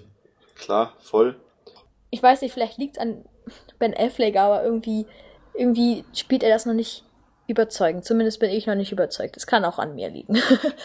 ich sage ja nicht, dass er ein schlechter Schauspieler ist, ist er auch nicht. Aber irgendwie, ich kaufe ihm dieses Böse noch nicht ab. Das ist, auch wütend, das ist einfach das. Ja, oder wütend. Was auch immer. Auf jeden Fall, diese, klar, ich denke mal, es wird im Film sich dann schon geben, aber so im Trailer, ich bin noch nicht so hundertprozentig sold. Henning? Ähm, ich habe, ich persönlich habe mit Ben Affleck so gar kein Problem, also grundsätzlich nicht. Ähm, der kommt mir irgendwie, das ist so ein beliebtes Opfer, um den zu bashen irgendwie. Das hat sich so eingeführt. Ich weiß nicht, wo das herkommt. Vielleicht ist, hängt ihm da noch Pearl Harbor irgendwie nach, aber ähm, J-Lo. Ja, oder das von mir aus. Von mir ist auch der Devil, was auch immer. Ich meine, äh, jeder Schauspieler hat irgendwie Leichen im Keller. Ähm, ich habe mit Ben Affleck so gar kein Problem und ich finde den in der Rolle, für mich passt der da wie die Faust aufs Auge. Und ich finde zum Beispiel auch, muss ich ganz ehrlich sagen, diese Szene, wo er vor dem äh, Suit steht äh, dieser Blick, den er hat, ähm, das ist auch in der Trailer-Analyse, ist glaube ich so ein Still davon da, ne, wo der davor steht. Und ich finde zum Beispiel im Gegensatz, da guckt er jetzt nicht wütend, aber da kriegt er dieses, da kriegt er so eine Balance zwischen wütend und desillusioniert. So dieses so, ich weiß eigentlich nicht richtig, was ich machen soll. Und ich fand das schon ähm, stark, muss ich sagen. Also für mich war der auf jeden Fall war Ben Affleck in dem Trailer ähm, sofort irgendwie der emotionale Anker, mit dem man sich irgendwie identifizieren konnte als Zuschauer. Also das hat auf jeden Fall sofort funktioniert. Besser als mit Superman auf jeden Fall. Für mich. Es gibt in der Szene ein kleines Mädchen, das, äh, ja, wie halt das Internet so ist, da vermutet gleich schon wieder jeder, ja, dieses kleine gerettete Mädchen, das muss Carrie Kelly sein, ja, die Robin in The Dark Knight Returns war. Ich glaube, da brauchen wir nicht wirklich drüber reden. Oder hat jemand irgendwie die Vermutung, dass da wirklich was dran sein könnte? Nee, komm, nee, lassen sich weiter spekulieren. Die sieht man ja nicht mal richtig. Kommen wir jetzt erstmal zu Wayne Manor. Wir sehen hier diese Gladiator-Szene. Ähm, ein sehr heruntergekommenes, fast schon zerstörtes Wayne Manor. Und wir waren uns nicht ganz sicher, ob es Ben Affleck ist, der da vorne läuft, oder ob es nicht doch äh, Jeremy Irons als äh, Alfred ist. Äh, ich habe mal in einem Bericht gelesen, dass es, dass es Ben Affleck sein soll. Ist das eine Rückblende? Sind die Special Effects noch nicht fertig? Es, es sieht so ein bisschen wie eine Traumsequenz aus, ja, so ein bisschen verschwommen, ein bisschen sehr weich gezeichnet. Ja. Und selbst wenn, Was ist denn hier passiert? Hat jemand eine Theorie? Ja, ich weiß nicht. Ich denke halt, also man sieht ja auch am Anfang schon im Batcave, dass da noch alles relativ äh, abgedeckt und zu ist. Das Batmobil ist zu, also mit einer Plane drüber. Und es sieht alles aus, als ob es so ein bisschen lange nicht in, in, in, in Gebrauch gewesen wäre, finde ich. Und dazu würde es ja passen, dass er dann auch gedacht hat, wenn dann, vielleicht ist durch irgendwas halt Wayne Manor abgebrannt, vielleicht war der Joker da, man weiß es nicht. Und er hat einfach keinen Sinn da drin gesehen, es wieder aufzubauen. Er wollte das einfach alles hinter sich lassen. Und am Ende lässt es dann wieder aufbauen oder so, könnte ich mir vorstellen. Äh, ja, also könnte, könnte alles möglich sein. Sieht halt wirklich komplett zerstört aus, auch das ganze Areal drumherum, ne? Also da sind ja keine richtigen Bäume mehr zu sehen und nichts. Also das sieht aus, als wenn da ein Krieg getobt hätte. Ähm, das ist ja wirklich eine Ruine, von daher könnte da alles Mögliche passiert sein. Also vielleicht ist das wirklich auch in einem Kampf passiert. Es wäre mal spannend, was sie daraus noch machen. Mich erinnert das Bild ein bisschen an äh, Kingdom Come. Habt ihr das Comic gelesen? Ja von Alex Ross. Und äh, da hat man es auch mit einem Batman zu tun, der schon sehr, sehr alt ist, weißhaarig und eigentlich nur noch seine Zeit in der Höhle verbringt und Drohnen losschickt, um äh, sich noch ein bisschen um Gotham zu kümmern. Ähm, da ist Wayne Manor genauso zerstört, weil inzwischen die Identität von Batman bekannt wurde und seine Feinde haben sich ähm, dann ja, auf ihn gestürzt und dann dementsprechend auch Wayne Manor auseinandergenommen. Kann es sein, dass wir es hier mit dem Batman zu tun haben, der äh, Ähnliches durchgemacht hat? Die Identität wird wahrscheinlich nicht preisgegeben sein. Ne? Das kann ich mir nicht vorstellen. Zumindest scheint ja jemand was von ihm zu wissen. Also wenn man diesen Zeitungsausschnitt nimmt, der dann später kommt, in dem Joker-mäßig äh, drüber steht, du hast deine Familie sterben lassen, dann scheint ja zumindest jemand was von seiner geheimen Identität zu wissen. Warum? Weil der Chef von einer großen Firma, dessen Gebäude gerade zerstört wird, Hass-E-Mails bekommt. Guter Punkt. Also ich meine, das macht ja eigentlich, also das ist einer der, das, da haben dann gleich alle einen Joker drin gesehen wieder, weil es auch ähnlich geschrieben ist. Aber das habe ich dann ehrlich gesagt dann nicht so gesehen. Ja, aber Rico, weißt du, hier, aber keine Ahnung, das wäre schon, finde ich, ein, ein arg großer Zufall. Also ich finde, ähm, das klingt so, als wenn man ihn dafür verantwortlich macht, so nach dem Motto, du hättest es ja verhindern können. Das ist die Frage, wie soll ein normaler Geschäftsmann, so, wie hätte der das verhindern können? Also wenn du natürlich weißt, jemand ist Batman, jemand hat sich vielleicht zurückgezogen und ist nicht mehr aktiv aus irgendwelchen Gründen, ähm, dann ist das natürlich ein, ein Satz, der richtig wehtut und ins Markt trifft, weil ich normalerweise ein Geschäftsmann, der bei einem Kampf zwischen Außerirdischen wird der Tower zerstört, was hätte der da machen sollen? Ja, vielleicht hat er die Sonntags, Sonntagsarbeit eingeführt. genau. Die Putzfrauen müssen immer sonntags ran. Das war ein Riesenskandal in Gotham. Schon, es, es liegt schon nahe, dass es jemand ist, der ähm, die Identität von Batman oder von Bruce Wayne kennt. Aber genauso gut kann es auch nicht so sein. Ja, das stimmt. Die Schrift ist schon sehr ähnlich, oder? Auf dem Anzug hinterher von Robin und auf dem, auf dem Papierschnipsel, das ist, sieht schon, das sieht schon sehr ähnlich aus. Also den Zufall finde ich auch äh, sehr komisch, wenn das nicht. Auf beiden Seiten relevante Punkte. A, ja. es muss nicht der Joker sein, aber B, ja, derjenige, der das geschrieben hat, der wird wahrscheinlich wissen, wer Bruce Wayne ist oder Batman ist. Ich glaube, man kann es auch ein bisschen in seinem anschließenden Blick erkennen, dass er sich nicht ertappt fühlt, aber halt nochmal so ins Mark getroffen fühlt, dass ihn da jemand wirklich an einer sehr wunden Stelle getroffen hat. Wir sehen ihn danach dann auch trainieren. Auf eine sehr ungewöhnliche Art und Weise. Dafür, dass er eigentlich so gut ähm, mit Gerätschaften ausgestattet ist, äh, bedient er sich dann so einfachen Sachen wie eben einen Autoreifen, um sich anscheinend so in Form zu bringen. Fand ich ganz cool. Mir persönlich war er körperlich noch nicht genug geschändet. Ich stelle mir ja in, im Alter eher einen Batman vor, der noch weitaus mehr Wunden an seinem Körper hat. Da hat ein Bale mehr gehabt, ja. Und ja. Vollbart und einen Krückstock. Man weiß ja nicht, wann, wann die Szene spielt, wie oft in dem Trailer. Man weiß ja nicht, wann es spielt. Hm. Aber Bernd, du meinst jetzt quasi, dass er noch mehr mit Narben übersät sein müsste. Ja, es gibt okay. ja dieses berühmte Bild auch von Alex Ross, bei dem man Batman mal von hinten sieht und ja. da ist äh, sein gesamter Rücken, Rücken vernarrt und so hart wie der Batman hier anscheinend dargestellt wird, erwarte ich da auch so ein ja. bisschen mehr, dass, dass da schon ein bisschen mehr passiert ist, auch mit seinem Körper ja. über die Zeit. 20 Jahre, wie man äh, aus dem Trailer auch erfährt, sind es ja anscheinend, die er ähm, im Dienst war und ähm, da glaube ich, müssten schon ein paar Wunden mehr zu sehen sein. Dann kommt eine bekannte Szene halt eben mit dem Batsuit, über den brauchen wir nicht nochmal sprechen. Aber was neu ist, das ist eben Jeremy, Jeremy Irons als äh, Alfred. Zum ersten Mal und wir haben es hier mit einer anderen Art von Alfred zu tun. Henning, du hast vorher schon gemeint, ähm, äh, Faust aufs Auge. Mhm. Erkläre dich. Ähm, das liegt wahrscheinlich aber daran, ich hatte ja vorhin schon gesagt, dass ähm, Batman Earth One, das kann ich wirklich nur jedem empfehlen, das mal zu lesen. Und da ist die Interpretation von Alfred auch genauso. Da ist der wie in der ähm, TV-Serie Gotham, die haben sich daran orientiert an dem Earth One. Da ist ähm, der Alfred ein ehemaliger äh, Militär, ähm, der noch relativ jung ist. Also nicht diese klassische Butler-Funktion übernimmt, sondern wie so eine Art Ziehvater ihn dann auch trainiert und ihm Sachen beibringt und ähm, das würde hier äh, in, in, diese Richtung auch eher passen. Wobei ich dazu sagen muss, dass Irons noch ähm, relativ jung ist. Also im Vergleich, wenn man jetzt sich überlegt, dass Affleck ja auch schon irgendwie jenseits der 40 sein müsste oder sein sollte, wenn er schon 20 Jahre aktiv ist. Die Frage ist, ich weiß gar nicht, wie, weit liegen Irons und Affleck eigentlich auseinander altersmäßig? Weiß das gerade jemand? Wenn ich es richtig im Kopf habe, sind es äh, 20 Jahre. Ja gut, okay, würde ja trotzdem passen dann. Also das könnte ja dann trotzdem sein. Ähm, ich glaube, die Geschichte geht bei geht in Earth One. Ähm, ich ja, vielleicht, ich, ich habe es nicht mehr genau in Erinnerung, aber ich meine, dass das ähm, in der Geschichte so ist, dass Alfred da der Leibwächter der Waynes ist, der sich dann quasi ähm, Bruce annimmt und nicht der Butler. Also das könnte ja hier ähnlich aufgezogen sein. Das würde so zu der Optik auf jeden Fall eher passen.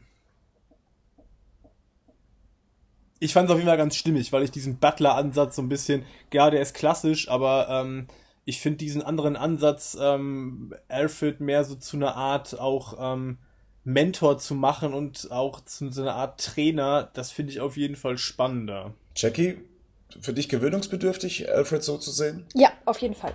Also ich kenne ja auch noch nicht so viele Interpretationen. Ähm, also ich bin eigentlich nur gespannt drauf. Also ich kann dazu jetzt gar nicht so viel sagen, aber ich finde sie jetzt nicht schlecht. Bin aber auch jetzt nicht super hyped. Also ich bin eigentlich einfach nur gespannt, wie es dann im Film, wie der Charakter sich, ob er sich vor allem weiterentwickelt und was, wie er überhaupt aufgebaut ist. Also da warte ich eigentlich nur gespannt drauf ab. Also hier entfernt sich ja der Film ja auch ein bisschen von der, sagen wir mal, Inspiration von der Vorlage The Dark Knight Returns. Da ist Alfred ja wirklich ein, ein alter Mann, der ja dann auch im Finale stirbt. Oh. Ja, habe ich dir damit jetzt was verraten? Ja. Was, was, oh Gott, oh Gott, Entschuldigung. ich wusste nicht, dass jemand das noch nicht gelesen hat. Das ja, toll. Ich gehe jetzt. In der nächsten Szene bekommen wir so einen kleinen Vorgeschmack auf einen Einzel-Batman-Film. Also ganz klassisch, Polizei kommt an einem Tatort, Batman hinterlässt sein Zeichen, anscheinend ein Gangster, fest ähm, gekettet an einem Heizkörper. Und was ich persönlich sehr cool fand. Äh, Batman hat sein Brandzeichen hinterlassen, was es so zwar, glaube ich, in keinem Comic gab, aber was ich irgendwo auch wieder ganz logisch fand, zumindest aus der Historie Batmans heraus, ähm, was sein Vorbild Zorro angeht. Also das ist ja der Film, den er damals gesehen hat mit seinen Eltern in dieser berühmten Nacht und ähm, Zorro für ihn ja auch so ein Vorbild war, um dann eben zu dieser Figur zu werden. Und er hinterlässt halt kein Z, sondern er hinterlässt ein Brandzeichen. Ist das für euch noch typisch Batman oder ähm, ist es, ist es zu neu und zu ungewohnt? Ja, es zeigt auf jeden Fall, dass man vor, dass man sich vor ihm nicht mit ihm anlegen möchte. Wenn man danach noch so ein Brandzeichen reinschlägt oder reinbrennt oder keine Ahnung, was er da macht, um das so, dass es so aussieht reinschlägt. Es könnte Box. aber auch umgekehrt wieder was ähm, sein, um Superman gegen Batman aufzuhetzen. So, dass er nicht nur Gefangene nimmt, sondern die auch noch verstümmelt quasi. Das hat Batman ja gerne gemacht. Also auch gerade da, auch wieder Dark Knight Returns, in der er ja auch mal den Satz sagt, äh, er wird wieder laufen können, nachdem er jemanden verstümmelt hat. Also so in der Art, er hat nicht umgebracht, aber ähm, alles andere. Ich werde nur diesen einen Arm brechen, wenn du jetzt mit mir redest ja, so Foltermethoden, das ist ja was, was Superman nicht so gern sieht und Batman, weil Batman tatsächlich ein gängiges Mittel ist. Auch äh, eigentlich überall, oder? Also ein Spiel macht das auf jeden Fall. Einmal richtig cool und hier auch. Also Adam West hätte niemals sowas gemacht. Adam West hätte mit dem Bongo tot getanzt. ja, genau. Nee, aber aber ich finde ähm, den Ansatz natürlich auch interessant. Das würde auch, wir haben ja am Anfang schon mal die ähm, das Waffenarsenal kurz thematisiert. Das würde ja in so eine auch in die ähnliche Richtung gehen. Das ist schon sehr martialisch. Das zeigt aber Batman vielleicht auch von dieser Seite so ein richtiger Krieger der Straße einfach. Also, ne, er wendet schon Mittel an, ist da nicht zimperlich in der Wahl seiner Mittel. Das eins seiner Mittel ist halt seine Gewalt und seine Überlegenheit jedem Gegner eigentlich gegenüber. Und warum dann nicht einen noch irgendwas reinbrennen, damit er die Wahrheit sagt? Glaube ich nicht. Ich glaube, er hat einfach nur ein Zeichen hinterlassen. Genau. Aber auf so, eine, auf so eine Weise, dass man direkt weiß, okay, Batman ist angepisst. er hinterlässt Brandspuren auf Leuten. Ich glaube, das ist schon, das ist so. Aber okay, okay, jetzt zieh mal dein Oberteil aus. Ich will dir noch kurz das reinbrennen, bevor ich gehe. Ach, das geht bestimmt noch durch Kleidung. Frage ist, okay, lass uns nicht darüber reden, warum er, er jetzt oberkörperfrei da. Warum er jetzt oberkörperfrei ist, aber ähm, ich glaube einfach, das ist einfach nur ein Zeichen, weil Batman arbeitet sowieso sehr oft mit Zeichen, die er hinterlässt und das ist einfach nur eine andere Weise, vielleicht auch eine stärkere Weise als sonst. Also irgendwem will er signalisieren, ich bin hier und ich bin nicht begeistert. Oder das ist, weil Batman jetzt schon alt ist und er sich ein Opfer nicht mehr merken kann, deswegen muss er die jetzt immer brandmarken, damit er das nächste Mal weiß, ey, bei dir war ich schon mal. Ja, jetzt, ich hab dir gesagt, wenn ich nochmal kommen muss, dann ist alles vorbei. Ne? Also. Wie bei Inglourious Bastards. Ja, genau. genau. Als Erinnerung. ja, okay. Jetzt kommen wir zu einer Ansammlung an Szenen, die ich ganz interessant finde, weil es wird ja oft davon gesprochen, Superman käme nicht so gut weg in dem Trailer. Und eigentlich das, was wir jetzt sehen, an das, was er erinnert wird und so wie er dargestellt wird, wird er eigentlich schon eigentlich so als, ich möchte jetzt nicht sagen als, als Jesus-Figur, aber als gottgleiche Figur dargestellt, als die Hoffnung der Menschheit. Hier sieht man jetzt eigentlich so die ganzen positiven Aspekte, die Superman eigentlich ausmacht. Lois erinnert ihn an sein Zeichen, an das S, welches Hoffnung bedeuten soll. Wir sehen danach dann eben die äh, Leute, die anscheinend von Superman äh, aus den Fluten gerettet werden, sein Zeichen auch äh, genutzt wird wie das Bettsignal, um ihn speziell hervorzurufen. Und seine Mutter redet ihm ja auch noch ins Gewissen, ähm, wie sie übernimmt ja die, die Rolle hier auch von, von seinem Vater so ein bisschen, um ihm seinen Platz in der Welt zu zeigen, ähm, dass er in ihren Augen gerne alles sein kann, ein, ein Engel, ein Denkmal, ein Held. Er aber es eigentlich nicht sein müsste, weil er dieser Welt an sich nichts schuldet, aber er tut's. Er rettet Leute aus brennenden Häusern. Ähm, wieder diese Szene in, in Mexiko mit dem Tag der Toten. In Russland ähm, versucht er, äh, Menschen zu retten bei diesem missglückten Raketenstart. Henning, als alter Superman-Profi, mhm. ist Superman jetzt hier richtig dargestellt oder bleibt trotzdem nur anhand seiner Mimik irgendwas hängen von wegen, nee, das ist nicht der Superman, den man, den man kennt. Ja, also ich, ich bin mir gar nicht sicher, ob ich jetzt mit, ähm, ich glaube, Batman himself war es im Forum, der das gesagt hat, ne? Ja. ja. Ähm, ich bin mir nicht mehr sicher, ob, der, ob, er, ob er negativ dargestellt wird. Das würde ich vielleicht noch nicht mal so sagen. Was ich meine, ist einfach nicht sympathisch. Und ähm, das ist für mich ein großes Problem. Also, weil ich einfach diese Figur die funktioniert nur darüber, dass sie, und das kriegt Cavill irgendwie nicht hin. Ich weiß jetzt nicht, wie weit ihr zum Beispiel Christopher Reeve äh, kennt in der Rolle. Ähm, das ist einfach in, in dem Moment, wo der auftaucht, der strahlt eine gewisse Wärme aus, eine gewisse, ähm, der strahlt Hoffnung auch aus. Der hat was Positives an sich. Cavill kriegt das nicht transportiert. Und das ist auch so das Problem, warum man da in so Szenen dann manchmal denkt, ja, was erzählt die Mutter ihm jetzt eigentlich? Er hat da gar keinen Bock drauf, weil er wirkt auch nicht so, als wenn er da Bock drauf hätte und er wirkt auch nicht so, als wenn er das transportieren könnte. Und das ist so ein bisschen das, was ich ähm, problematisch finde. Diese ganze Figur ist einfach unglaublich unsympathisch. Die war in Man of Steel schon unsympathisch, fand ich. Für mich einfach zu unsympathisch und zu, ja, zu kalt und zu unnahbar, äh, als dass man der irgendwie folgen könnte. Mhm. Ich gebe dir recht, was kalt und unnahbar angeht. Das ist auch so ein, eines der Probleme, äh, welches ich mit Man of Steel hatte ich glaube aber nicht, dass es an Cavill selbst liegt, weil der Typ kann sehr charismatisch sein, er kann sehr ja. sympathisch rüberkommen. Ja. Ich glaube, dass es einfach an der Ausgangslage der Figur liegt, wie er seit Man of Steel etabliert wurde. Und mhm.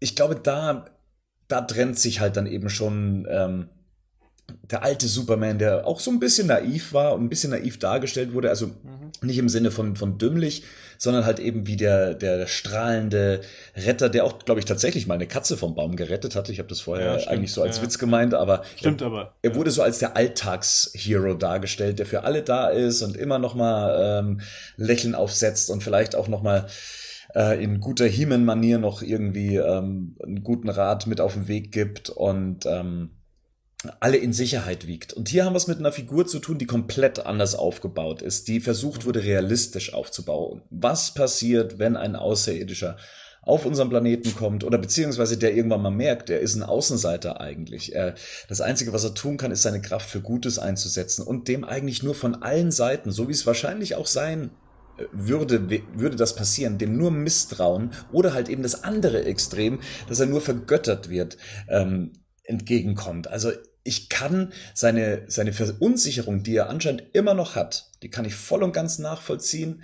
Aber ja, man kommt nicht ganz in seine Figur rein, man kommt in seine, man versteht vielleicht noch nicht so ganz, wie er sich fühlt. Also in seine Gefühlswelt einzutauchen, ist tatsächlich entweder dem Drehbuch, dem Regisseur mhm. oder dem Darsteller noch nicht gelungen. Und halt eben, dass es so für unterschiedliche Bilder von Superman gibt. Jeder sieht ihn halt eben als diesen naiven Helden, dem Pfadfinder, wie er oft auch gern genannt wird. Und so wird er halt nicht dargestellt. Er wird halt, aus meiner Sicht zumindest, auf eine realistische Art und Weise dargestellt, wie es tatsächlich wäre, würde es ihn geben. Ja, ähm, ich hake mich da ganz kurz nochmal ein mit, mit einem Gedankengang. Ähm, es ist natürlich so, dass ich, ich persönlich bin da, glaube ich, stark befangen, weil, weil für mich ist Christopher Reeve da die Inkarnation dieses Charakters. Ähm, das ist das, woran ich das messe. Aber ich habe auch gerade überlegt, ich bin gerade im Kopf auch mal alle anderen, auch filmischen Interpretationen durchgegangen, die wir hatten. Also ich nehme mal Brandon Routh raus, weil der da die Figur oder die, die, die Interpretation war einfach zu nah an Reeve angelegt. Das ist ja praktisch eins. Aber ich überlege jetzt auch gerade Lois und Clark, ähm, Dean Kane in der Rolle oder ähm, jetzt auch Tom Welling bei Smallville, der ja, ähm, wo auch dieses ganzen Außenseitertum auch thematisiert worden ist und trotzdem kriegen alle diese Leute das besser hin und ich will es gar nicht Cavill jetzt ähm, ankreiden unbedingt, da bin ich bei dir. Also ich glaube eher, dass das Skript ist, weil das Ding ist ja, dass ich Cavill zum Beispiel in Interviews, wo der, äh, in denen der ähm, auftaucht, finde ich den ja richtig sympathisch. Das ist ein sympathisches Kerlchen und da habe ich mir oft gedacht, so, wenn er das auf der Leinwand auch mal äh, rüberbringen würde, so, dann äh, hätte ich mit der Figur wahrscheinlich gar nicht so ein Problem. Aber ähm, das ist für mich tatsächlich ähm, in der Figur oder wenn das in der Figur so angelegt ist, doch ein Problem. Ja, jetzt, ja, ich habe gerade irgendwie unterbrochen, glaube ich, oder bin irgendwie zuvor gekommen. Ja, ich ja, wollte ja. mich kurz einhaken. Ja. Also jetzt mal ähm, ganz abgesehen von der Charakterzeichnung, aber was mir gerade aufgefallen ist, ich weiß aber nicht, ob es wirklich so ist, weil ich habe Man of Steel vor Ewigkeiten gesehen. Also zum Beispiel, wenn ich mich jetzt an ähm, die Batman-Interpretation erinnere, Batman lebt ja auch dadurch, oder man erfährt ja viel von Batman bzw. Bruce Wayne, indem er mit Alfred redet. Das ist ja ein ganz großer Aspekt von, von Batman Bruce Wayne. Und dadurch erfährt man ja auch, was in ihm vorgeht und was er davon hält, was Alfred ihm rät oder was er tut.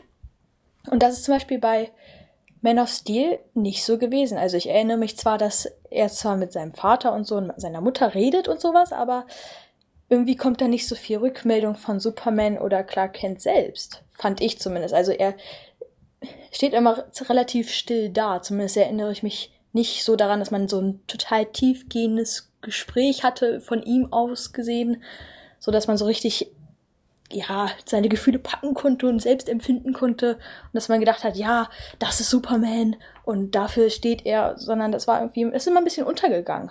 Mhm, ja, fast, ein, fast eindimensional, oder? Also in Man of Steel war der eindimensional, fand ich fast.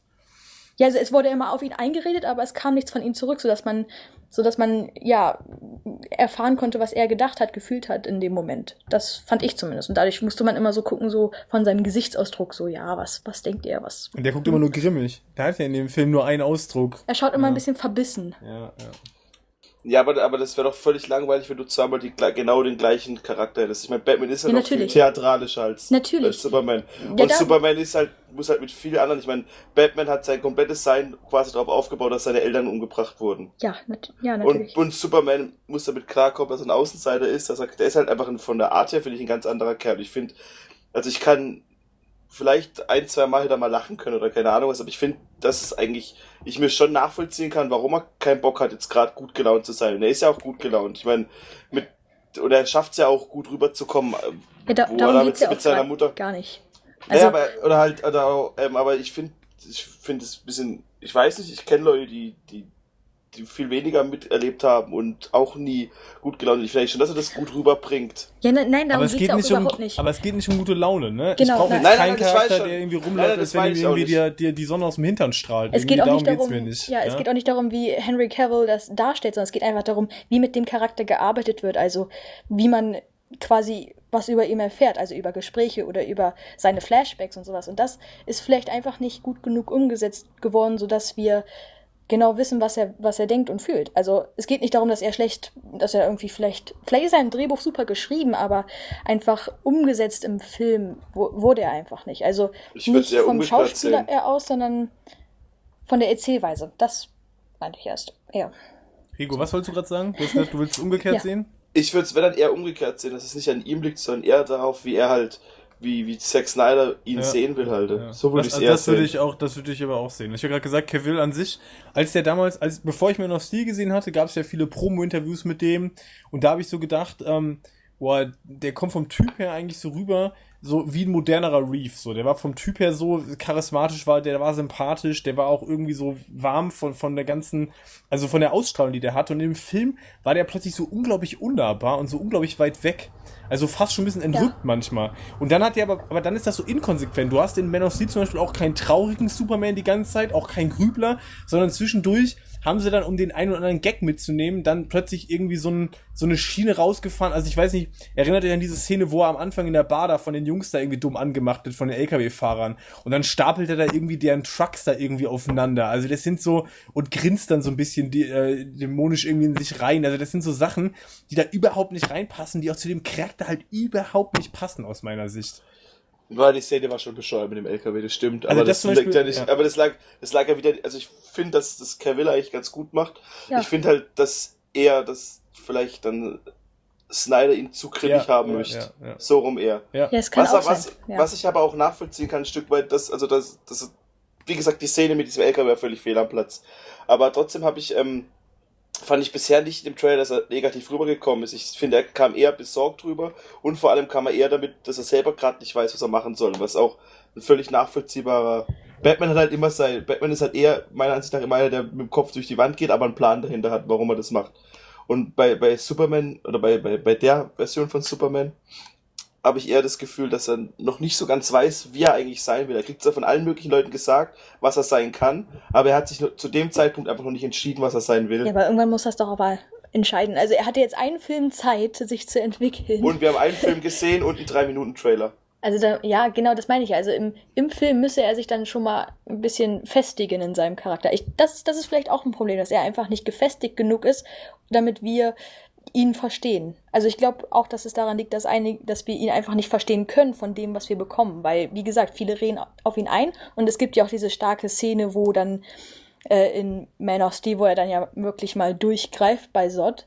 Und die fand ich zum Beispiel sehr stark. Und da wusste ich auch schon, oh, okay, oh, Superman ist doch ein sehr starker Charakter. Was er ja auch ist. Ja, aber der Ähm, Charakter ist inkonsequent gezeichnet. Also das, Genau, zieht, genau, das, das- zieht, das zieht, durchzieht sich bei Man of Steel auch einfach. Also Genau. Ja. ich meine, wir sind jetzt ja gerade, ich gehe jetzt davon aus, alle haben den Film ja gesehen, auch alle, die das Mhm. hören, deswegen können wir ja ruhig auch ein bisschen spoilern hier an der Stelle. Ähm, die Szene, die für mich zum Beispiel Man of Steel überhaupt gar nicht geht, die ist aus meiner, also aus Fansicht für mich völlig inakzeptabel, ist gar nicht unbedingt die Tatsache, dass er Sod tötet. Damit habe ich gar nicht so ein Problem. Dass er seinen Vater sterben lässt, also seinen, seinen, seinen Erdenvater, weil er in dem Augenblick sich selber quasi über das Leben seines Vaters stellt. Das geht für mich gar nicht. Das verrät Ähm, den Charakter komplett. Also Hilf klar, mir nochmal auf die Sprünge. Also was, da, das dieser, war mit dem Tornado, Sturm. dieser Tornado, Ne? dieser Wirbelsturm, Jonathan Kent rennt da quasi, um, glaube ich, den Hund zu retten, der Mhm. im Auto festsitzt. Und äh, Clark, die haben irgendwie Blickkontakt und äh, ist es klar, äh, Jonathan Stimmt, die, Kent die wird's schauen, nicht sie schauen sich nur an und dann. Genau, und dann, und dann hält dann, Okay. dann will er los und Jonathan Kent sagt, nee, bleib da bloß weg. Also zeig jetzt nicht der Welt, wer du bist, sondern lass mich einfach sterben. Und das ist eine Situation, ähm, die geht nicht. Die würde auch in der Realität kein Mensch, also ganz ehrlich, kein Mensch, der einen anderen Menschen liebt, ob das jetzt Eltern oder Partner sind, lässt doch in so einem Augenblick jemanden sterben, obwohl du die Möglichkeit hast, den zu retten. Vielleicht ohne, dass das überhaupt jemand mitkriegen würde. Also da zum Beispiel, das, das ist so eine Szene, das geht gar nicht. Also das also, könnte man gar nicht in der Realität. Stellt euch das mal vor. Da steht euer Vater oder eure Mutter, die lässt den einfach sterben, obwohl ihr die Möglichkeit habt, in zwei Sekunden den da rauszuholen. Und das Einzige, was dann passiert wäre, ist, dass ihr euch quasi, sag ich mal, ähm, naja, ihr habt eure Identität offenbart in dem Moment. Aber das hat er ja vorher sowieso schon zigmal getan. Ja, als kleiner Junge, wo er da die diverse Rettungstaten ja irgendwie vollbringt, wo er den Bus rettet zum Beispiel. Und das ist so eine, so eine Szene, wo man, wo ich mir in dem, das erste Mal im Film gedacht habe, okay, das ist irgendwie nicht der Charakter. Die, die Idee, die sie dahinter vermitteln wollten, fand ich eigentlich nicht mal so schlecht. Bloß die Umsetzung war unglaublich miserabel. Ja, die hätten ihn ja sterben lassen können, auf eine natürliche Art und Weise, ne? Also ich meine, im ersten genau. Superman-Film von, von 78 im Donnerfilm, da stirbt er zum Beispiel einfach an einem Herzleiden. Das finde ich in dem Augenblick in dem Film auch so unglaublich tragisch, weil es dann ja auch thematisiert wird, dass er selber sagt, ich habe was für Kräfte ich habe, ich kann alles machen. Aber ich konnte ihm nicht mal helfen, weil er auch er hat Grenzen. Er kann nicht, er kann nicht einen Herzinfarkt verhindern. Ne, auch seine Mittel sind irgendwo begrenzt. Also er wird da quasi sozusagen eingenordet in, du kannst fliegen und du kannst irgendwie alles Mögliche machen aber auch du hast Grenzen. Ja, und das war irgendwie in dem Moment war das tief. Bei Man of Steel war das unglaublich billig einfach in, diese, in diesem Moment.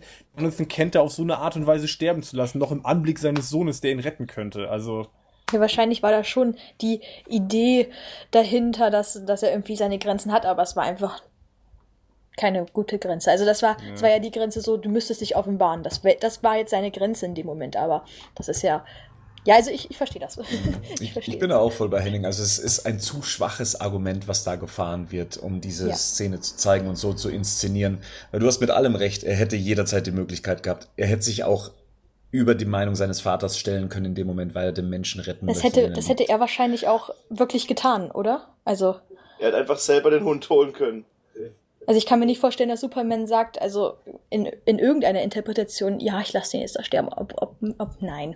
Das mein, mein, mein Gedanke ist, mein Gedanke ist, dass es zuerst den Satz gab, den er zu Lois gesagt hat, dass mein Vater in dem Gedanken gestorben ist, dass die Welt noch nicht bereit für mich ist und sie sich dann rückblickend darüber Gedanken gemacht haben, wie sie das in, einem, in der Szene verpacken können, dass es glaubwürdig ist. Ich hätte es halt wahrscheinlich besser gefunden, wenn es darauf hinausgegangen wäre, wie eben auch bei dem Richard Donner Film. Er kann nicht jeden retten. Und das hätte auch vielleicht zum Ende des Films dann auch besser gepasst, ja. Er kann nicht jeden retten.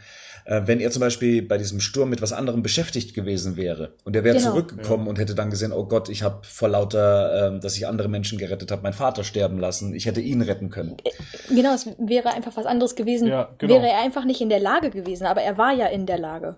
Aber wenn er es zum Beispiel zu spät gesehen hätte, dann wäre es ja wieder ein valider Grund gewesen. Ja. Zum Beispiel hätte er einfach die Brücke stützen müssen oder sowas, wie es in dieser, in diesem, wo er diesen Öltanker da, oder was da ist, diese Ölplattform da befestigt ist alle weg. Wenn er einfach die Brücke hätte irgendwie stützen müssen und ja. deshalb nicht weg konnte, dann hätte es einfach viel mehr, weil es einfach viel mehr gezeigt von dem Charakter auch und wie er funktioniert und dass er diesen Konflikt auch in sich drin hat und sowas einfach nur, ja, ich meine, er hätte einfach hinrennen können und dann hätten sie halt beide überlebt. Und jetzt?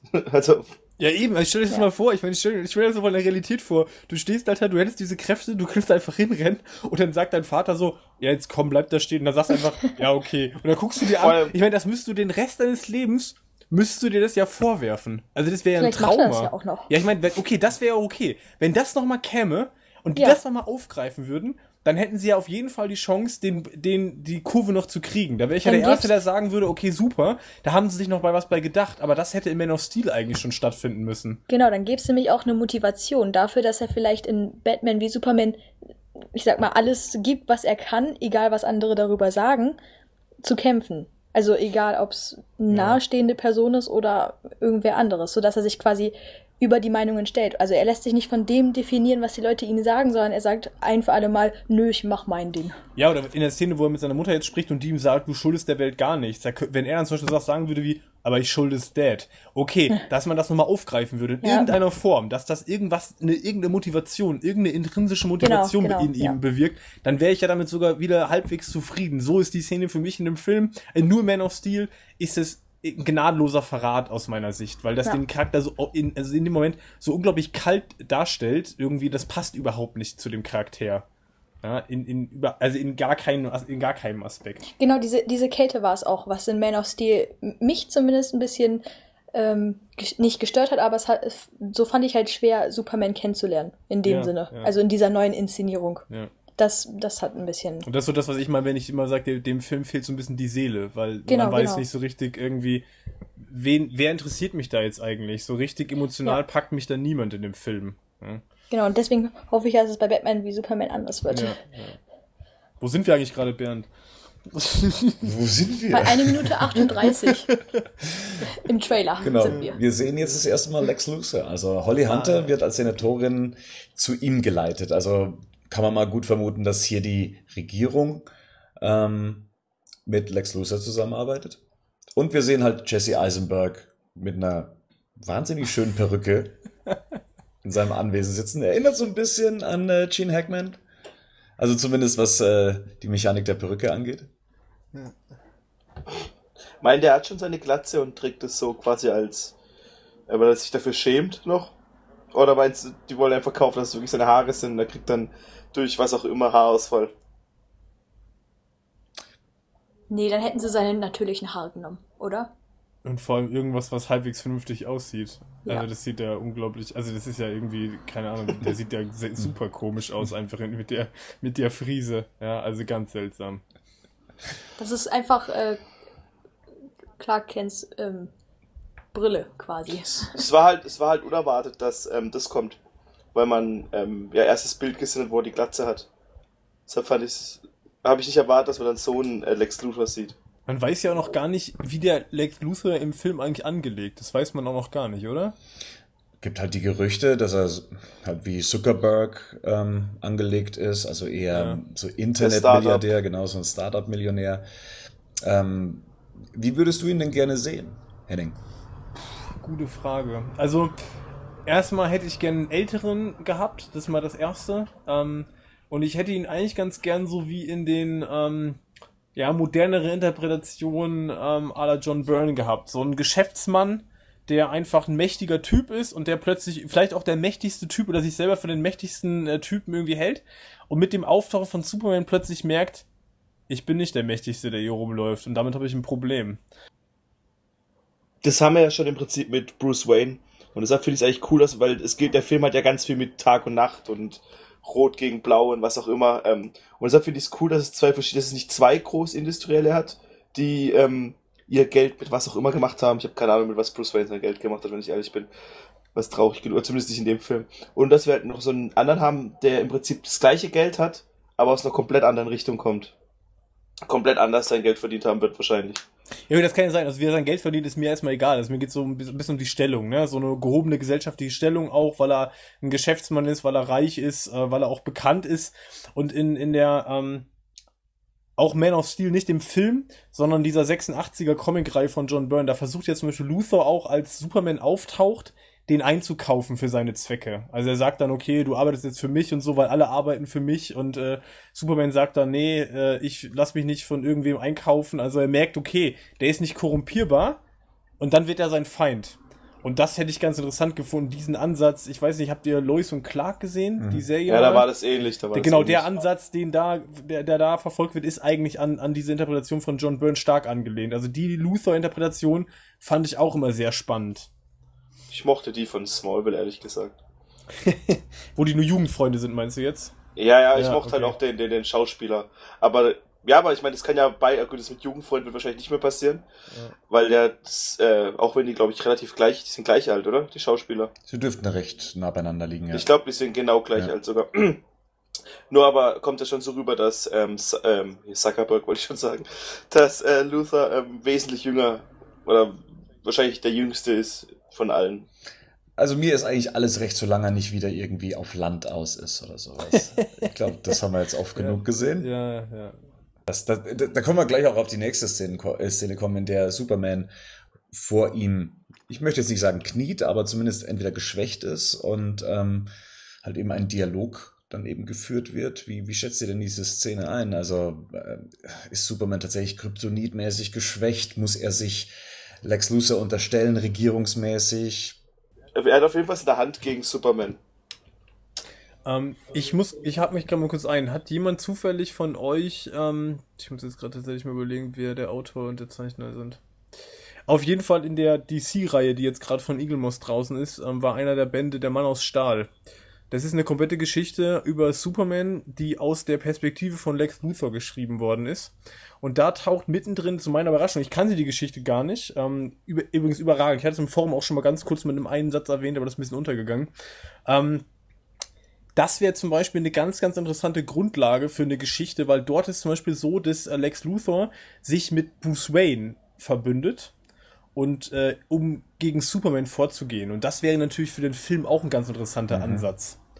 Also die beiden werden so auf Geschäftsebene äh, werden die Partner, und weil äh, Luthor quasi äh, sozusagen Bruce Wayne für seine Zwecke instrumentalisiert. Also das wäre natürlich hier auch nochmal ein interessanter Ansatz. Das klingt spannend, ja. Also den Comic kann ich nur jedem empfehlen. Super gezeichnet, spitzenmäßig geschrieben und tatsächlich im Vorfeld zu dem Film eigentlich auch mal ganz interessant nochmal den Ansatz zu lesen. Also das kann ich wirklich nur empfehlen, war hervorragend. Cool. Es gibt ja so ein bisschen die Gerüchte, dass ähm, Batman sich da ein bisschen oder Bruce Wayne sich ein bisschen drauf einlässt, weil er irgendwie mitbekommt, dass äh, Luthor relativ viel von den Alien-Frakteilen hat und da um so an ein Mittel zu kommen, das man vielleicht im Trailer sieht. Das ist auch, das ist auch gleich die nächste Szene hier. Also wir sehen einen alten Bekannten ähm, in einem Leichensack, Sword, genau. der anscheinend aufbewahrt wurde, was ja auch logisch ist. Und ähm, ja, das suggeriert so ein bisschen, dass, äh, weil man ja auch so ein bisschen labormäßig was sieht, das Militär ist mit dabei, ähm, die Assistentin von Lex Luthor ist hier auch wieder zu sehen. Äh, es gibt das Gerücht um Doomsday, dass aus der DNA von Sword ein Gegner nochmal geschaffen wird oder dass aus Sword Kryptonit gewonnen wird, wie auch immer das funktioniert. Ähm, generell, wie, wie, wie stehst du denn zu, zu Kryptonit, Henning? Ist das für dich so eine Allzweckwaffe, die man halt einsetzt, mein Gott, um, um Superman eine Schwäche zu geben? Oder sagst du doch, Kryptonit muss mit in die, in die Filmreihe mit rein, ohne geht gar nicht? Nee, ist jetzt kein Muss, ähm, ist aber jetzt für mich auch kein Drama, wenn das auftaucht. Ich meine, das gehört zu der Geschichte irgendwie dazu. Das ist so ein bisschen wie das Batmobil, das ist halt ein Bestandteil irgendwie des Charakters und der Geschichte, von daher würde mich das nicht stellen, wenn das auftaucht, sofern das irgendwie sinnvoll eingesetzt wird. Ähm, Doomsday, muss ich ganz ehrlich sagen, bräuchte ich jetzt im Film nicht unbedingt. Ich habe ja vorhin schon mal angedeutet, dass ich äh, eh schon befürchte, dass der Film sehr überladen wird. Ähm, ich glaube, mit Doomsday wird man jetzt nochmal eine Figur mit einführen, bei der ich glaube, ähm, dass man die nicht unbedingt benötigt. Interessant äh, ist natürlich, was machen sie mit Sort genau? Was wird, was wird da erforscht? Ich meine, dass die Menschen natürlich anfangen würden, diese ausländische Technologie zu erforschen, das ist ja irgendwie klar, es liegt ja auf der Hand. Von daher kann man da nur gespannt sein, was dabei rauskommt am Ende. Können die dem überhaupt aufschneiden? Gute Frage. Mit Kryptonit vielleicht. Ja ich bin immer noch mir relativ sicher, dass es gegen Ende noch einen Gegner geben wird, gegen den sich alle drei verbünden. Wer auch immer das sein wird. Gut, würde auch Sinn machen, weil sie natürlich irgendwo Richtung Justice League natürlich irgendwas machen müssen, ne? Also Und da liegt halt ja. Doomsday leider schon am nächsten. Ja. Robin. Wir sehen das Robin-Kostüm im Batcave. Was ich ja sehr interessant finde, ich glaube, man hat hier einen ganz guten Weg gewählt, um Robin zu vermeiden eigentlich. Also man muss Robin nicht in der Vergangenheit als Kind zeigen. Man zeigt ihn ja hier auch als eher, sagen wir mal, Erwachsenen bis zu einem bestimmten Punkt. Und man führt keinen neuen Robin ein. Also man umgeht hier das gesamte Thema Robin ohne, ja, ohne sich dieser in Anführungszeichen Peinlichkeit auszusetzen, ihm einen Partner an die Seite zu stellen. Also es wird auf jeden Fall eine so sein, dass das ein Thema ist, wo Bruce Wayne auch noch dran zu knabbern hat. Und auch gerade haha, Batman Jokes on You hat ja, also es gab ja schon den einen oder anderen Robin, der mal gestorben ist.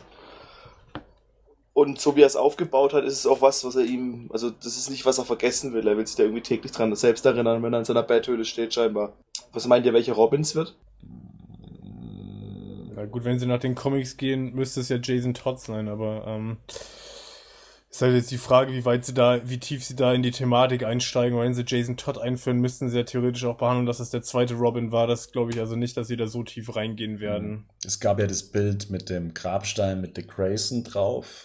Also ich glaube einfach, es ist ganz billig hier gemacht wird. Es wird äh, wahrscheinlich Dick Grayson sein und es wird einfach der Aufhänger dafür sein, warum er zurückgetreten ist und warum er nicht mehr aktiv ist, weil er vielleicht Leute aus seinem direkten Umfeld äh, in, in dem Moment gefährdet hat Und die sind dann auch gestorben, in dem Fall Robin. Und äh, das war wahrscheinlich der Grund für ihn dann zu sagen, okay, ich hänge die Maske an den Nagel, ich höre auf damit, ich gefälle nur alle Leute um mich rum. Ja, und äh, aus irgendwelchen Grund hat er sich das, diesen Anzug da als Mahnmal in die Höhle gestellt. Hier bin ich eher mal gespannt, ähm, ob wir noch Rückblenden zu dem Thema sehen. Also das wäre ja immer interessant. Also nur diesen Anzug zu sehen, da muss es ja irgendeine Geschichte noch zu geben im Film. Es gibt ein Gerücht, ja, dass das gedreht worden wäre. Ich glaube ja. sogar noch zu äh, Zeiten, als die Suicide Squad gedreht wurde, als man dann Jared Leto zur Verfügung hatte. Könnte sein, ja. Ja, würde ja Sinn machen. Also ich meine, sie müssen es ja irgendwie noch erklären. Also das einfach nur so stehen zu lassen, wird ja nicht viel Sinn machen. Ich meine, das hier ist ja eigentlich schon Fanservice pur, oder? Ich meine, ja. hier ist ein Robin Suit, hier wird Bezug genommen auf Death in a Family. Also ich meine, das ist ja schon, das ist ja schon äh, für Nerdgasm ist es ja schon irgendwie völlig ausreichend. Also das ist ja schon Wahnsinn, dass es überhaupt alles auftaucht. Und ja. kann mir jetzt ehrlich gesagt nicht vorstellen. Also es wäre super, ich würde das richtig abfeiern, wenn es dann noch ein Flashback zu geben würde, wo man Jared Leto als Joker noch sieht, wie er Robin tötet. Also das würde ich richtig abfeiern, wenn das dann noch irgendwie auftauchen würde.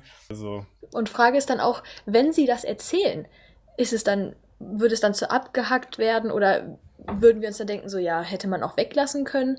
Also, das ist halt so die Frage, ist es wirklich nötig, ihn einzubauen? Klar, ich sehe die Funktion auch so, dass das als Mahnmal da ist und dass das schon alles seine Berechtigung hat, da zu sein, aber sie müssen es halt auch so einbauen, dass es Sinn ergibt und dass es dann auch wirklich gut erzählt ist, also dass es nicht zu flach erzählt ist. Und dass, ich kann es mir vorstellen, dass es so eingebaut wird wie damals bei dem 89er Batman-Film, ähm, als Bruce Wayne vor seinem Monitor sitzt, das Gesicht des Jokers sieht und dann sich dran erinnert, was damals passiert ist mit seinen Eltern. Das wurde ja recht geschickt gemacht. Vielleicht passiert das auch hier genau in der Szene. Er ja, betrachtet ja. den Anzug und hier wird dann eben anhand einer wahrscheinlich kurzen Rückblende dann eben äh, kurz erzählt, was passiert ist. Dafür braucht's ja gar nicht viel. Man bräuchte äh, Jared Leto vielleicht nur in Nahaufnahme, wie er mit einer, mit einer Brechstange ähm, auf, auf jemanden einschlägt. Ja? Und dann weiß eigentlich der Betrachter eigentlich schon, okay, da ist irgendwas passiert. Und ich denke mal, Robin ist inzwischen so weit verankert ähm, im, im Allgemeinwissen, sage ich jetzt mal, dass dann die Leute sich schon vorstellen können, was da genau passiert ist. Hm. Glaube ich nicht unbedingt ich glaube, man unterschätzt, wie viele Fans wirklich dann in den Filmen sitzen werden. Also man kann sich ja auch nicht darauf verlassen, ah, das werden schon alle wissen, sondern man muss es ja schon so erklären, dass es jeder versteht. Und ich glaube, da liegt irgendwie auch das Problem bei dem Film. Klar, es ist für uns ein toller Fanservice und es sind auch viele Kleinigkeiten dabei. Frage ist auch, ob der, ich sag mal, der normale Zuschauer sich denkt, oh cool, sondern sich, oder sich denkt, ah, was ist das alles? also, das ist halt so eine Frage und deswegen, ist vielleicht ein Flashback. Klar, das ist irgendwie sehr praktisch. Aber dann haben wir ja schon zu fast jedem Handlungsstrang von jedem Charakter irgendwie schon ein Flashback. Und dann, hä? Das wären ganz schön viele Flashbacks. Man muss ja auch nicht alles in einem Film beantworten. Die haben ein großes Universum ausgelegt, wo man auch noch, wo es auch cool ist, wenn man dann in dem Film, der danach, wie es auch jetzt gerade mit, ich meine, das war damals offensichtlich nicht so geplant mit diesem Wayne Tower, dass es der Wayne Financial Tower ist. Aber es macht ja auch dann rückblickend noch Spaß, Sachen zu entdecken, finde ich. Und das ist dann halt wirklich auch Fanservice. Ich meine, vielleicht, vielleicht wird es ja nur angeteased mit dem Robin und wird dann vielleicht in einem weiteren Film mehr erzählt, vielleicht in dem Batman-Solo-Film oder so. Oder im Suicide Squad. Oder so, könnte ich mir auch vorstellen. Also das wäre vielleicht noch eine Möglichkeit, um das nur anzuteasen und dann weiterzuentwickeln. Das würde mir auch, ehrlich gesagt, ein bisschen besser gefallen. Okay, dann machen wir mal einen Sprung vorwärts. Ähm, wir sehen ganz kurz Gal Gadot als ähm, Diana Prince, beziehungsweise als dann die Catwoman, äh, die Catwoman, die Wonder Woman in äh, Verkleidung, äh, beziehungsweise scheint sie gesellschaftlich ein bisschen höher angesehen zu sein, scheint sich auf irgendeiner Gala zu befinden. Äh, über Gal Gadot beziehungsweise Wonder Woman können wir dann nachher nochmal ein bisschen genauer sprechen. Danach sehen wir eine Szene mit äh, Bruce und Alfred, äh, die sich im Batcave unterhalten. Hier ähm, kommt dann eben auch dieser Dialog, 20 Jahre in Gotham, wie viele sind von den Guten noch übrig? Und dass äh, Bruce Wayne dann eben auf die Idee kommt zu sagen, wir müssen den Typen zerstören. Wenn denn Superman damit gemeint ist. Danach kommt eine Szene mit ähm, Superman, die wir bereits aus dem Teaser kennen, und zwar seine Soldaten, die ja erstmal ganz große Fragezeichen ausgelöst haben damals. Er hat seine eigene Armee, Damals haben wir noch gemutmaßt, hm, Superman sieht eigentlich gar nicht so glücklich ähm, in dieser Situation aus. Hier hat man das Ganze um eine Szene erweitert, in der er sehr entschlossen durch äh, die Ränge der Soldaten geht Ähm, also hier habe ich so das Gefühl, es ist tatsächlich seine Armee inzwischen. Zumindest in dieser Sequenz. Ich bin mittlerweile davon überzeugt, dass es so, ähm, dass es so eine Sequenz sein wird, wie sich Bruce Wayne die Zukunft vorstellt. Genau, aber in dieser Sequenz wären sie Anhänger von Superman. Genau, dass es Anhänger von Superman sind und dass das Ganze auch das, wo er dann in seinem, das sieht für mich so arg ähm, Endzeit futuristisch aus. Die, diese, diese fast schon, ähm, was wird oft gesagt, so Nazi, Nazi-Uniform der Soldaten, dieses, diesen Mad Max Batman. Und es kommt für mich alles so rüber, als ob das ist, wovor Super, äh, wovor Bruce Wayne Angst hat. Und es halt einfach visualisiert in Bilder gepackt und zusammen. Es spricht auch ein bisschen dafür, dass diese ganzen Szenen mit diesem, keine Ahnung, was ist das, Orangefilter? Braunfelder ge gedreht wurden. Und ich finde, oder was ich finde, aber ich könnte mir vorstellen, dass es einfach eine Zukunft ist, vor der Bruce Wayne oder vielleicht auch Lex Luthor oder wer auch immer Angst hat. Wir bleiben mal gleich bei der Szene und auch mit der, äh, in der eben dieser ungewöhnliche Batman dann eben auch zu sehen ist, in seinem äh, Mantel und in den Cargohosen und äh, auch bei Tageslicht. Habt ihr eine Theorie? Also ich finde diese Traumsequenz-Theorie oder diese Albtraumsequenz-Theorie äh, sehr, sehr schlüssig inzwischen. Das, das, ich, wenn halt der Film jetzt gedreht wird und uns sagen wir mal, es wären ähm, ähm, ähm, Superman-Soldaten, die ihn angreifen. Und ich meine, scheinbar bricht Batman da irgendeinem das Genick, oder es sieht zumindest so aus, oder vielleicht macht das auch. Das ist mal eine Sache, aber ähm, dann wären es halt, wenn es in der heutigen Zeit spielen würde, dann wären es halt wie alle anderen Soldaten, auch ganz normale Soldaten, die halt vielleicht so ein Superman-Badge hätten und nicht dieses Foto oder dieses, dieses Endzeitmäßige, was man da sieht, finde ich. Und das kommt halt, ist halt noch viel Ärger rübergekommen, als man jetzt auch Batman gesehen hat, dass der auch quasi anders angezogen ist. Weil das Outfit macht ja auch irgendwie, sieht ja auch schon, sieht schon, schon cool aus, aber irgendwie ist es, das spielt bei Tag, was irgendwie nicht mehr so, was eigentlich man bisher nicht gesehen hat in dem Film. Und die, die Soldaten sind, es ist halt alles so Endzeit, so Mad Max, es vielleicht das, wo die meisten Leute was anfangen können, das gängigste Beispiel. Das Interessante dabei ist Batmans Outfit. Viele sagen, das erinnert sie an eine bestimmte Darstellung in den Comics. Das ist ähm, ein Comic aus dem Jahr 2000. Ähm, das ist äh, Justice Society of America, The, The Liberty Files. Ich glaube, ein Comic, was bei uns gar nicht erschienen ist. Und Batman wird da so dargestellt. Das ist eine Elseworld-Story, die im Zweiten Weltkrieg spielt. Und äh, die Superhelden arbeiten da ähm, unter Befehl der Regierung.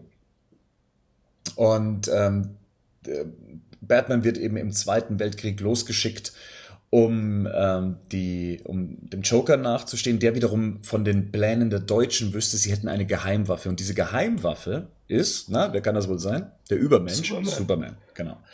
Wenn man, wenn man sich die, das nochmal so vor Augen hält, ja, diese, diese Andeutung mit eben, sagen wir, mit der gleichen Optik, was, was das Outfit angeht, was diese Soldaten angeht, ähm, und eben diese, dass Superman für die Regierung arbeitet, oder zumindest in einem Comic in der Regierung, äh, für die Regierung arbeitet, äh, so wird's für mich immer irgendwie ein bisschen mehr schlüssiger, dass sich hier Zack Snyder so an dem bedient, was irgendwie die Comicwelt so hergibt. Und ähm, ja, dass, dass das vielleicht doch so Batmans größte Angst ist, dass Superman für die Regierung arbeitet, dass ihm eine ganze Armee folgt, dass eine Terrorherrschaft ausbricht ähm, von diesem sogenannten Übermenschen. Ähm, Henning, ich weiß nicht, ob du das Comic kennst. Ähm, gelesen habe ich es nicht, also ich habe nur darüber gelesen. Ähm, selber gelesen habe ich es nicht. Wie gesagt, du hast auch gerade gesagt, es glaub, ist hier gar nicht rausgekommen. Mhm. Ähm, ja, ähm, ja finde ich, ähm, wäre auf jeden Fall eine schlüssige Erklärung mit dem Albtraum. Ich finde auch hier sind wieder Anleihen von auch, ähm, also Soldaten erinnern in der Optik auch stark an die aus Injustice. Also das ist mir jetzt gerade auch wieder aufgefallen. Ähm, da ist es ja auch ähnlich, dass Superman da quasi eine Ein-Mann-Regierung ist, ja, die Welt komplett unterworfen hat und auch seine Soldaten, da haben sie nur ein anderes Emblem. Also da tragen sie nicht sein Emblem, sondern das ist irgend so ein fiktives Emblem. Mhm. Ähm, diese, diese rote Sonne, oder? Ja, genau, richtig. So, vielleicht ist es auch die Sonne von Krypton irgendwie, die was darstellen soll. Ich weiß nicht ganz genau. Das wird in dem Spiel auch, glaube ich, gar nicht weiter erklärt. Ähm, wäre ja hier auch denkbar. Also entweder ist es wirklich ein Albtraum oder ist es irgendwie ein, äh, ein Zukunftsszenario. Ist halt schwierig einzuschätzen. Könnte sogar auch wenn man jetzt Gut, der Look der Soldaten spricht dagegen, das hat Rico gerade schon gesagt. Ansonsten könnte man sich natürlich hier auch vorstellen, ist das möglicherweise ein Einsatz der Regierung irgendwo im Mittleren Osten? Ja, ähm. Aber das, ich finde es mit dem Pferd da halt auch schon komisch. Es gibt eine Sequenz, wo man noch Reiter sieht. Und das sieht eher für mich wieder nach Endzeit aus. In dem, dem Trailer? Mhm. Gibt es eine ganz kurze Sequenz mit Pferden Mhm. Ah, okay. Habe ich jetzt gar nicht mehr im Kopf gerade. Die passt so gar nicht in den Trailer rein. Also ah, doch, das ist da kurz nachdem diese Unterwasserszene kommt, wo man genau. nicht weiß, genau. ob das Aquaman. Ja. ja, ja, okay, ja. ja. Also das ist für mich eine der Szenen, also inklusive der, der Batman-Outfit-Szenen, wo, wo ich in dem ersten Moment wirklich gar nicht wusste, was ich damit anfangen soll und wo ich es einzuordnen habe. Ich bin da echt gespannt, was für eine Rolle das im Film spielt und ja, äh, es ist schön, immer noch überrascht zu werden auch, ja? während man bei äh, The Dark Knight und Dark Knight Rises, wenn man die Dreharbeiten verfolgt hat, eigentlich gar nicht mehr wirklich überrascht werden konnte, weil man irgendwie mitbekommen hat, was gedreht wird. So äh, finde ich es eigentlich ganz cool, dass man einen Trailer sieht und dann meint, oh Gott, das, äh, was machen die da? Ja? Dass man dann selbst in dem Moment noch überrascht werden kann, finde ich eigentlich ganz cool. Ja, und das Schöne ist ja hier auch im Gegensatz zu auch den Nolan-Sachen, die ja sehr ähm, realistisch eingebettet sind, weiß man jetzt hier schon, okay, wir haben hier ein Szenario, es ist eigentlich alles möglich. Äh? Snyder öffnet jetzt hier gerade irgendwie die Comic-Welt. Also hier ist ich meine, wenn Wonder Woman auftaucht, Superman da ist, dann ist hier alles möglich. Ja, und da kann man tatsächlich irgendwie äh, alles Mögliche sich vorstellen an Optionen, die sich hier bieten, was das sein könnte letzten Endes. Und ganz wichtig noch, der Comedian ist der Vater von Bruce Wayne. Das haben wir übersprungen gerade, ne? Das war vorher. Ja, ja, ja, beziehungsweise so weit sind wir noch gar nicht. Ähm, wir haben nämlich jetzt eigentlich erstmal die Sequenz, wie das Bat-Signal angestell, äh, angestellt wird. Also die Szene, die damals auf der San Diego Comic Con vor, mein Gott, wie lange ist denn das jetzt her, äh, gezeigt wurde und äh, nie ins Internet gelangt ist. Und ja, jetzt haben wir zumindest einen Ausschnitt davon, außer dass Superman eben nicht in den Wolken schwebt. Ich glaube, über den Anzug haben wir uns auch schon im anderen Podcast unterhalten. Ich finde es großartig, wie wie genau man sich eigentlich an das Frank Miller Comic gehalten hat und es sogar ganz gut wirkt. Ich hätte nicht gedacht, dass das wirklich vom Comic sich so einfach umsetzen lässt. Ich habe ja gewusst, dass man die Szene im Film sieht, aber. Hm? Na, das, wir sehen sie bislang nur im Trailer. Das heißt nicht, dass das Material ist, was wir im Film sehen. Ja, aber es, es spricht jetzt schon mehr dafür als das letzte Mal noch, ja? Das Material war da, man konnte den Trailer füllen. Ich weiß es nicht. Also es, es spielt halt äh, an einer anderen Stelle. Naja, aber er tritt halt, also da sieht aber sein Anzug noch wesentlich unverbrauchter aus ja. als unten am Boden. Und er tritt ihn ja auch durch ein Haus durch. Ja, na, gucken wir mal. Also ich würde mich freuen, wenn die Szene so drin ist, aber ähm, ich habe das ja damals noch ein bisschen angezweifelt, weil ähm, es ein Unterschied ist zu der Szene, die wir am Ende des Teaser-Trailers gesehen haben. Ähm, da steht er ja auf der Straße unten und da scheinen sie sich das erste Mal zu begegnen. Aber wie gesagt, das werden wir dann im fertigen Film sehen. Kommen wir jetzt tatsächlich mal zu diesen zwei Szenen, die ich überhaupt nicht einordnen kann. Jemand, der taucht und anscheinend am Meeresgrund irgendwas findet. Das kann jetzt alles sein. Das kann äh, die erste Konfrontation mit Aquaman sein. Ähm, oder Den haben wir ja auch noch. Ja, oder, oder es ist äh, der Fund von Kryptonit, der von den, äh, was ein Effekt von den Weltenwandlern aus dem ersten Teil ist, der ja da auch im Indischen Ozean platziert war und dann da vielleicht so einiges bewirkt hat. Oder beides. Ja, aber also ich, es kommt ja schon so ein bisschen so rüber, als dass es, ähm, also ich glaube Aquaman ist es nicht kann ich mir nicht vorstellen, dass da auch noch eine Origin von Aquaman gezeigt wird. Ich könnte mir eher vorstellen, dass es ähm, wirklich irgendwie so ein Taucher im Indischen Ozean ist, der auf irgendwas stößt. Und das könnte dann Kryptonit sein, das könnte noch ein Rest von diesem Weltenwandler sein, das könnte vielleicht auch einfach Training sein von Batman. Ich kann auch nicht mal sagen, ob es ein Kind oder ein Erwachsener ist. Er sieht schon recht klein aus, oder? Es scheint aber ein kleines Kind zu sein. Also man sieht es einmal von der Tauchtiefe. Also es taucht ja, die Person taucht ja nur kurz ein. Mhm. Also taucht ja nicht wirklich tief. Und dann ist die Person schon ganz drin. Also man sieht vor allem nicht, wonach die Person taucht. Also es sieht irgendwie rund aus, aber irgendwie ist es ein Beutel oder ist es etwas, was lebt? Es kann auch einfach nur ein Stein sein. Nee, da ist ja so ein Dings dran. Ein, besser kann ich es auch nicht beschreiben. Da es hat auf jeden Fall eine Form, aber es ist kein Stein. Mhm. Also irgendwas Organisches scheint da irgendwie ja. dran zu kleben oder sowas. Ne? Ja, irgendwie schon. Mhm. Die nächste Szene macht auch so ein paar Fragezeichen auf. Das ist eben diese besagte Szene mit den Pferden in der Wüste oder zumindest in, ja, in einer staubigen Umgebung. Ist das Teil von dieser Mad Max-Umgebung? Ist das vielleicht, man weiß es nicht. Also ich weiß überhaupt nicht, wie die da reinpasst. Farblich sieht die halt auch aus wie die anderen ja zwei Sequenzen. Und ich finde, die kommt halt schon sehr der, dieser, meiner Theorie oder die Theorie, die es auch im Internet natürlich gibt, ähm, von Das ist ein Szenario, vor dem irgendjemand Angst hat, wahrscheinlich Bruce Wayne. Ja, also ich finde das mit den Albtraumsequenzen ein bisschen nicht, nicht komisch, aber irgendwie kann ich mir auch einfach vorstellen, dass es einfach etwas, was passiert in so einer sandigen Umgebung, wo Batman einfach hin muss mit dem anderen Anzug und dann dagegen andere Leute kämpfen muss. Und vielleicht sind es ja irgendwie Milizen oder so, die auf Pferden unterwegs sind. Aber Milizen in, in der Wüste, wo sich Batman extra was anderes anzieht, die hm. dann solche Nazi-SS-Uniformen haben? Ich weiß es nicht. Aber ich, ich glaube schon, dass es ein Einsatz ist. Wie genau der eingebaut ist, kann ich anhand der paar Bilder jetzt auch nicht vermuten irgendwie. Also, weiß nicht, vielleicht passiert auch irgendwas, wo diese Soldaten sind und da muss dann Batman auch hin, warum auch immer. ja, also ich glaube ich glaub nicht, dass es eine Albtraumsequenz ist, weil warum sollte, warum sollten da auf einmal Pferde drin vorkommen? Ja, weil es halt eine Endzeit ist, weil Superman den nuklearen Krieg geführt hat und alles kaputt ist und Batman kein Batmobile mehr hat, weil sonst könnte er auch einfach hinfliegen mit seinem Batwing. Hm. Ja, okay, das kann auch sein. Ja, ich, ich, kann, ich kann mir darunter auch nicht viel vorstellen. Ja, eindeutig ist die nächste Szene die Ermordung der Waynes. Der Comedian, ich wusste gar nicht, dass es zusammenhört. Ich bin mal gespannt, wie die Szene rüberkommt. Für mich sind diese, also gerade die Sequenz mit den Waynes, die Ermordung der Waynes, immer so eine Schlüsselszene, die emotional gut wirken muss. Und äh, für mich ist immer noch die Szene aus Batman äh, von Tim Burton die Szene schlechthin, wo es für mich mhm. perfekt dargestellt wurde. Henning, wie sieht es da bei dir aus? Ja, da bin, da bin ich bei dir. Also kann ich jetzt hier schlecht, schlecht einschätzen, dafür sieht man zu wenig. Ähm, und äh, bei Tim Burton ist es einfach perfekt umgesetzt. Fand ich auch viel besser umgesetzt als in Batman Begins zum Beispiel. Mhm. In Batman Begins war man halt mehr drin, weil man halt den Vater hat halt so eine ähm, Bezugsperson. So eine Bezugsperson mhm. hat so eine ruhige Art gehabt und so eine wie er halt auch mit Bruce umgeht, das fand ich schon sehr cool. Man hat den Vater halt überhaupt kennengelernt, ne? Ich meine, bei genau, Tim Burtons genau. Batman lernt man ja die Waynes gar nicht wirklich kennen, also, ja.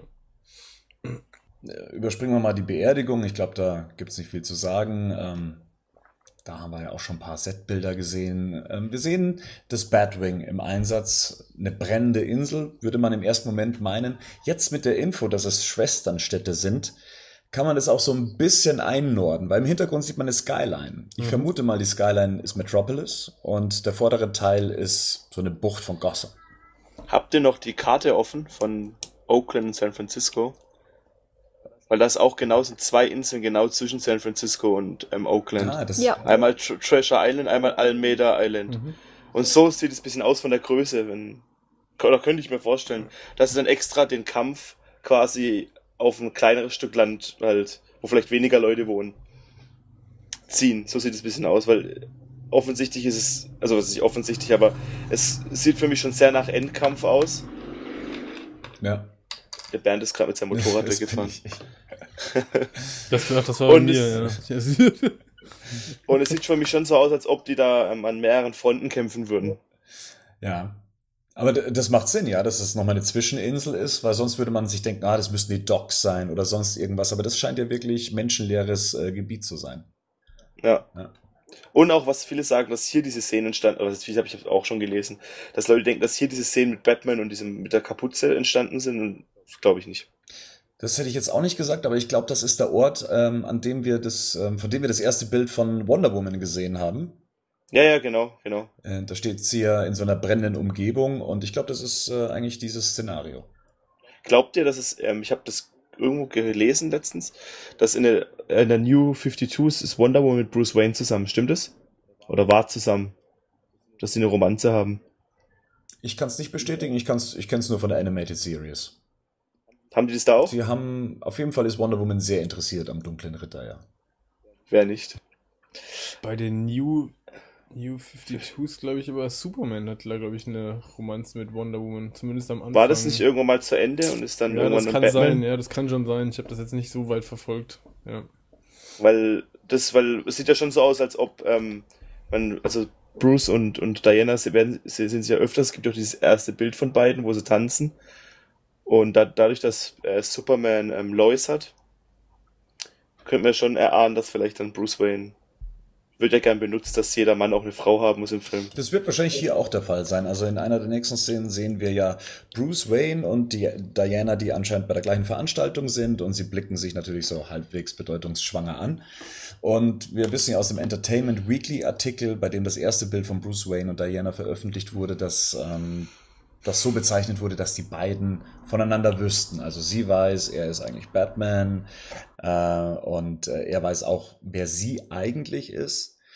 Und ja, wie halt Bruce Wayne so ist, er, er spielt wahrscheinlich sein Playboy weiterhin aus. Und ähm, ich denke schon, dass es da zwischen den beiden zumindest gemeinsame Interessen geben könnte. Und zwar dunkle Höhlen. Mir hat es gut gefallen in ähm, der Animated Series, als äh, Wonder Woman und, und Batman eigentlich so als perfektes Paar dargestellt wurden, gerade eben weil sie so übermächtig ist. Jeder würde normalerweise sagen, Wonder Woman und Superman müssten das perfekte Paar ergeben. Aber ich mag das irgendwie, wenn, wenn diese mächtige Frau äh, mit, dem, mit dem Sterblichen ähm, zusammenkommen würde. Ich finde das einen interessanten Charakter. Wie sieht man das als Superman-Fan? Sieht man da eher Wonder Woman als die perfekte Frau für, für den Mann aus Stahl? Nee, irgendwie gar nicht, keine Ahnung. Brauchst du in einem Film so eine Romanze? Jackie, was meinst du? Als Frau, will man sowas noch sehen? Braucht man sowas mit drin? So ein Anker, um sich emotional damit äh, in eine Superheldenverfilmung zu setzen? In welcher Hinsicht ein Anker? Jackie, jetzt sag das mal du als Frau. du als Frau, als Prototyp einer Frau. Jetzt erzähl uns mal, was du darüber denkst. Was über die Romanze oder über. Generell über, über Romanzen in Superheldenfilmen. Ja. Ja, so als, ja, als Vermarktungsstrategie. Nehmen wir es mal so. Also, eine, eine, Frau, die sich jetzt, eine Frau, die sich jetzt mal nicht für Comics interessiert, ja, und die in einen Superheldenfilm geht, braucht man da unbedingt dann noch so eine Love Story dann das klingt ja jetzt erstmal so, als ob Frauen nur damit gecatcht werden könnten, dass eine Romanze drin ist. das, hat Bernd, das hat Bernd gesagt, das hat Bernd gesagt. Ja, also ja. danke für die Verallgemeinerung der Frauen. Erstmal. So bin ich. Also ich denke mal, der Anker, der... Oh, Bernd, ey. Können wir das schneiden dann später? Der, der, der schneidet so, dass ich es gesagt habe. Ja, ja. Wahrscheinlich wird das so geschnitten, dass ich dann die Böse bin. Äh, ganz nett. Nee, aber ich glaube, der Anker würde, wenn er Wonder Woman, aber keine Romanze sein. Also, das vielleicht, ich kann es mir ganz schlecht vorstellen, aber vielleicht, dass einige Frauen sehen, oh, eine andere Frau, die eine starke Position hat und auch sehr stark ist, die da auch eine große Rolle spielt, vermute ich jetzt mal, dass das vielleicht eher der Anker ist, aber eine Romanze, also ich weiß nicht, ob jetzt eine ich sage jetzt mal ein Häkchen normale Frau, die jetzt sich nicht damit beschäftigt, äh, sich denkt, oh, äh, da gibt's eine Romanze zwischen zwei fiktiven Comic-Charakteren, das muss ich mir jetzt angucken. glaube ich, glaube ich nicht, nein. Das ist nein. Danach sieht man Wonder Woman in Action und auch in ihrem Kostüm. Das sagt noch nichts über Gal Gadots äh, Schauspielkunst, aber ich finde, die macht eine gute Figur in dem Kostüm und diesem, diesem guten Aus Ausschnitt kommt sie eigentlich auch recht gut rüber. Ja, du redest gerade über ihren Ausschnitt. Äh, in diesem Ausschnitt, in, in, dieser Szene. Mein Gott, was wird hier für ein Bild von mir gezeigt? Mann, Bernd ist schon voll spät, ey. ich finde eher, hat die, hat die diese Kräfte tatsächlich? Dieses, ich schlag meine Armbänder zusammen und hab eine Atombombe gezündet. Wenn ich richtig in Erinnerung habe, dann sind eigentlich die Armbänder dafür da, um Kugeln abzuwehren. Ja, aber da macht sie ja den, gut, sie ist ja die Tochter von Zeus, scheinbar. Und dann wird es ja schon vielleicht Sinn machen, das so darzustellen. Kann auch nur geschickt geschnitten sein, weil danach ja diese riesige Explosion folgt, dass die von ihr ausgeht. Es kann aber auch was komplett anderes sein. Ich glaube, dass der Trailer nicht so ganz das erzählt, was, was im Film erzählt wird. Meinst du? Man sieht im Hintergrund äh, das Cockpit vom Batwing. Das finde ich noch ganz interessant. Batman scheint abgestürzt zu sein. Sein Batwing ist abgestürzt. Was habe ich gesagt? Batman ist abgestürzt. Mit seinem Batwing. Ja, ja, wer sagt, dass er drin sitzt? Du siehst ja auch hm. Szenen, wo er gleichzeitig das Auto fährt und das Batman fliegt. Das Batwing fliegt. Sehr spitz, ja. finde ich, sehr spitz, finde ich. Äh, vielen Dank. Nein, aber es gibt ja das Gerücht, dass er tatsächlich Drohnen ähm, auch drum schickt. Und es wird ja mehr Sinn machen, wenn er das am Boden ist wie im Flugzeug, oder? Ja. Nein. Nächstes Bild. Ja, nächstes Bild. Wollen ihr Feierabend machen. Okay. Ähm, ja, jetzt käme die Sache mit dem Wüsten-Batman, das können wir jetzt alles überspringen. Wir sehen dann Batman in Action, wie er anscheinend eine Bande auseinander nimmt. Was ich hier ganz geil finde, ist, selbst in dieser kurzen Sequenz sieht man, wie schnell Batman ist, ja, wie schnell diese Kampfsequenzen mit ihm anscheinend sind. Ähm, Dass er auch vor allem mal einen coolen Kampfstil hat im Film. Ja, also wirklich nur eine kurze Szene, aber ich glaube, die zeigt schon ganz gut, dass hier so richtig schön hart durchgegriffen wird und ja, er wahnsinnig schnell ist für sein Alter. Es ist auf jeden Fall ein interessanterer Kampfstil als in den vorigen Filmen. Wir sehen dann LexCorp. Ähm, da scheint eingebrochen worden zu sein. Loser scheint mit dem Motorrad dorthin zu fahren. Äh, wir sehen lauter Kugeln auf dem Boden. Er geht da über den Gang. Und die nächste Szene suggeriert uns, dass es irgendwie damit zu tun hat, dass anscheinend Kryptonit bei ihm im Labor irgendwo gelagert wurde oder er es dann immer auch äh, immer noch hat. Ähm, das kann jetzt natürlich bedeuten, dass Batman eingebrochen ist, um sich Kryptonit für seine Rüstung zu holen. Ich finde es schlüssig. Danach wird die Schnittfolge sehr schnell. Wir sehen viele Einzelszenen, gerade eben was den Kampf auch eben angeht. Batman gegen Superman. Anscheinend geschwächt, das heißt, der Anzug ist wahrscheinlich wirklich mit Kryptonit ähm, ausgeschmückt. Superman scheint nicht bei voller Kraft zu sein, weil ich glaube, das würde er nicht lange mit sich machen lassen ähm, in dem Batman auf ihm rumtrampelt. Wir sehen Gal Gadot dann nochmal, äh, wie sie zurückgeworfen wird. Hier wird auch durch den Trailerschnitt suggeriert, es wäre Superman, der dies macht. Das glaube ich nicht. Ich bin mir da auch nicht sicher. Also ich kann mir gut vorstellen, dass da tatsächlich noch eine weitere Partei mit dabei ist, gegen die sich die dann verbünden müssen. Weil trotz allem ist halt Superman kein Mörder und es macht kein, also er wird halt, was halt auch sein kann, dass Superman halt fern, irgendwie ferngesteuert wird oder manipuliert wird. Aber das wäre wär zu viel. Ich glaube, solche, solche Sachen funktionieren im Comic halt echt besser wie auf dem Film, oder? Ja. So Mind-Control-Sachen. Ja. Die nächste Szene ist für mich noch nicht so ganz fertig. Wir sehen hier Batman an der Hauswand hängen. Ähm, die Szene findet ja jeder so toll, weil die so ein bisschen an The Dark Knight Returns ans Cover erinnert, wenn man es in Zeitlupe anguckt, beziehungsweise als Standbild. Batman muss wahnsinnige Kräfte haben, dass er noch irgendwie im Hitzeblick ausweichen kann. Ähm, ich finde, die Szene sieht wahnsinnig nach CGI aus. Ähm, die hat mir schon beim ersten, beim ersten Mal angucken schon nicht gefallen. Allgemein ist es noch so ein Ding, bisschen. Die scheint noch nicht wirklich fertig zu sein, ja. Das ist noch CGI, das noch am CGI noch gearbeitet wird. Die haben ja noch über ein Jahr Zeit. Ich meine, es ist ja echt jetzt schon früh, das, oder nicht über ein Jahr, aber noch ein Jahr haben sie Zeit. Apropos, am Freitag wäre der Film in den USA gestartet, ursprünglich. Echt? Das ist eigentlich schon, eigentlich schon krass, gell? Das war das. Warum wurde nochmal verschoben? Ach, die genauen Gründe sind ja nie rausgekommen. Aber ich glaube einfach, sie wollten das Universum noch mal ein bisschen überarbeiten, erweitern, Suicide Squad noch mit reinbringen, die Verankerungen schaffen. Dann Chris Terrio kam noch dazu. Also ich glaube, Goya raus. Goya raus, genau. Und äh, ich, voll gut. Ich glaube, dass es, äh, wenn man dann so ein Universum aufbauen möchte, es recht ein recht langwieriger Prozess ist, auch die Schauspieler zu binden und ähm, vertraglich alles unter Dach und Fach zu bringen. Und ich glaube, da hat man sich gesagt, dann nimmt man sich noch ein bisschen Zeit. Aber ja, der Film wäre am Freitag in den USA gestartet. Wir nähern uns jetzt im Trailer langsam dem Ende ähm, und hören hier auch Lex Luthor dann eben sprechen, der hier die, äh, die Gegensätze aufzählt, schwarz und blau, Gott gegen Mensch, Tag gegen Nacht. Wir wissen nicht, zu wem er das sagt. Ähm, es, es scheint diese Szene auf diesem Dach zu sein, Superman gegenüber.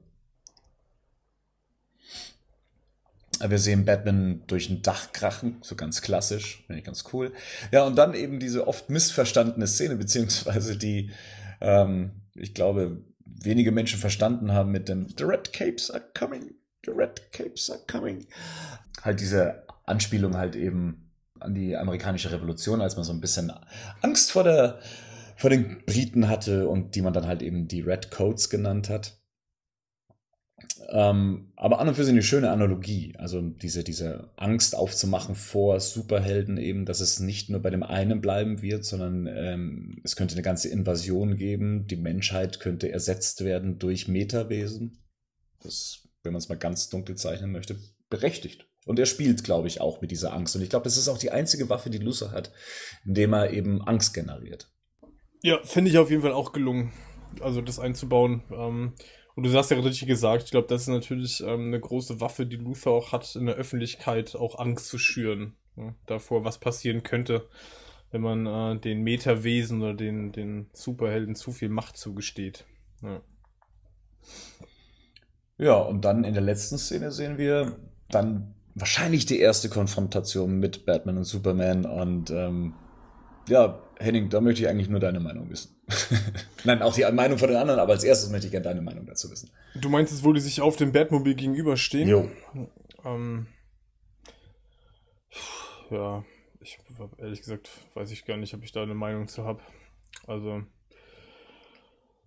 das ist ja da, da das ich ein bisschen komisch finde, dass er da auch seinen, seinen normalen Suit trägt, Batman. Da hat er, glaube ich, nicht den Max-Suit an, ne? Mhm. Wenn ich das richtig, wenn man das richtig sieht, ist das der normale Anzug, ja. den er trägt. Und da wäre jetzt schon die Frage, in was für einem Kontext begegnen die sich da? Also begegnen die sich da wirklich das erste Mal? Ich weiß es nicht, weil wenn das jetzt aus dem, wenn das jetzt in dem Augenblick auf einen Kampf ausartet, dann ist der Kampf innerhalb von drei Sekunden entschieden. Also ähm, von daher bin ich mir noch nicht mal sicher, ob das wirklich die erste Begegnung ist. Das könnte eher so eine Begegnung sein, die darauf anspielt, was das Clark Kent einen Bericht über ihn schreiben will. So das halt quasi von ihm erfahren hat und ihn zur Rede stellen will und beide nicht so ganz, beide sich so ein bisschen beschnuppern wollen. Ach so, das meint ihr mit der ersten Begegnung. Ja, okay, das kann natürlich sein. Ja, okay, nee, ich hatte jetzt gerade schon irgendwie die erste Begegnung in der Auseinandersetzung äh, im Kopf, aber klar, okay, das könnte natürlich sein, so das erste Mal, dass sie sich überhaupt begegnen. Ja, so, wer bist du eigentlich halt, überhaupt? Ja, okay. Und dann, und natürlich macht dann Clark Kent erstmal den Spatmobil kaputt, weil als Reporter kann man sich das bestimmt leisten. Nee, aber, ähm, die wahrscheinlich, also ich fände es dann cool, wenn es auch aus der Animated Series, habe ich schon mal gesagt, übernehmen, wenn dann Batman quasi so einen Peilsender an ihm ranbringt, weil Superman kann ja durch die Maske durchgucken. Also er weiß ja jetzt schon, wer Batman ist, denke ich mal. Und dann fände ich es cool, wenn dann halt Batman noch so einen Peilsender dran bringt und dann ihn quasi beobachtet dann oder so oder verfolgt. Mir kommt Superman auf jeden Fall ein bisschen wütend vor, als ob es ihm reichen würde, also so wie er ihm das Dach aufreißt. Ähm, aber gleichzeitig lässt sich Batman nicht sonderlich beeindrucken. Also er steht ja sehr selbstbewusst dann ähm, im Batmobil dann eben auch auf, um sich ihm ja, gegenüberzustellen. Also von daher weiß ich nicht, ob das wirklich die allererste Begegnung ist. Also so wie er raussteigt, ähm, ja, keine Ahnung. Also da, der, da stimme ich dir auch zu. Also Batman wirkt in der Szene so, als wenn er wüsste, ihm wird jetzt eh nichts passieren. Äh, von daher muss er sich seine Sache schon sehr sicher sein. Ähm, es kommt mir eher, also es kommt, wie gesagt, eher so vor, dass halt ähm, Batman seinen Job wieder aufgenommen hat und Superman quasi zur Rede stellen will. Weißt du, was ich meine? Mhm. So, also, dass ja, er ja. quasi irgendwelche Verbrecher gerade verprügelt hat und Superman halt keinen Bock hat, dass in seiner Stadt oder Schwesterstadt oder wie auch immer keine Vigilantes duldet. Dieses Gesetz auf die eigene, wobei er im Prinzip das Gleiche macht, ja, aber. Genau. Jackie, wie wirkt die Szene auf dich? Also erstmal finde ich äh, Supermans Blick sehr, sehr geil, muss ich ja mal sagen. Also man sieht da so richtig seine Wut in den Augen. Also das finde ich, also da war ich beeindruckt, muss ich zugeben. Ähm, aber man sieht ja, ich habe das hier gerade als äh, Standbild drin, dass es erstmal in Gotham ähm, zu sein scheint. Also da steht äh, Gotham City Gas, also ist eine Gasstation anscheinend. Ähm, ich glaube aber eher auch, dass es eine erste Konfrontation wird, weil ich denke mal, wenn also wenn Superman weiß, dass es Batman gibt und Batman weiß, dass es Superman gibt, dann werden sie sich ja gegenseitig schon irgendwie äh, ja studiert haben, so wo auch immer bei sich in ihren wie nennt man das Headquarters oder so. Also sie werden sich schon studiert haben und wissen, wie der andere sich verhält, wenn wenn man zum Beispiel also, was ich damit sagen will, Batman wird wissen, dass Superman nicht einfach jemanden umbringt. Also so außer jetzt dort, aber dass es nicht äh, die Art ist, wie außer jetzt, außer jetzt und alle anderen, alle anderen und alle anderen Gebäude. Ja, ja, okay. okay aber ich sag mal so, Superman macht das ja eigentlich nicht. Also es ist ja eigentlich nicht seine Intention, Menschen umzubringen. Das sagt ihm Batman wahrscheinlich in dem Augenblick. So, ja, also das mit der Stadt, das war ja, das warst du nicht so gemeint und eigentlich bist du ja voll der gute Typ und so. Ja, deswegen habe ich jetzt auch keine Angst vor dir. Ja. Ich hab eine Betthöhle. Komm doch mal mit, ich zeig dir meine Betthöhle. Ich glaube, die sind sich gegenseitig schon sehr bewusst. Also sie wissen schon vielleicht, was die Intention des anderen ist. Aber ja, Superman ist, wie man sieht, schon sehr wütend. Also hm, ich weiß nicht, vielleicht ist es eine Begegnung, wo beide nicht dachten, dass sie so ausgeht oder so wird. Ich weiß nicht, das ist, ich glaube, es wird schon, es wird, wird so auf so ein erstes Beschnuppern oder hm, ja, so, auf sowas hin, hinauslaufen. So. Es ist eine berechtigte Frage, ob es was ändert, wenn Superman sieht, wer unter der Maske steckt. Was für ihn ja tatsächlich eine ja, recht einfache Sache ist. Was meinst du jetzt? Naja, was, ähm, ich weiß ja nicht, was er hier vorhat. Ja. Also äh, ähnlich wie die, wie es der Joker damals in Dark Knight beschrieben hat, ja, dass man wie ein Hund ist, der im Auto hinterherjagt, aber man weiß gar nicht, was man dann damit machen würde. Genau, ja. Ähm, und, und ähnlich ist es ja hier. Was, was, was will er jetzt machen? Er kann ihn natürlich packen, er kann ihn äh, zur Polizei bringen, er kann ihn äh, wegsperren oder sonst irgendwie was. Umbringen wir dann auf jeden Fall nicht. Nee. Aber die Frage ist, was ist, wenn er unter seine Maske blickt? Ändert es etwas daran, wenn er weiß, wer Bruce Wayne ist, dass dann diese Szene, von der wir nicht wissen, wie sie aufgelöst wird, dass es sich auflöst. Die Szene muss irgendwie aufgelöst werden. Entweder weil Batman einen Trick drauf hat, entweder weil Superman sagt, ja, okay, ähm, ich verstehe es, ich lass dich laufen, keine Ahnung. Äh, oder das ist die letzte Warnung, äh, du hast Hausarrest, keine Ahnung.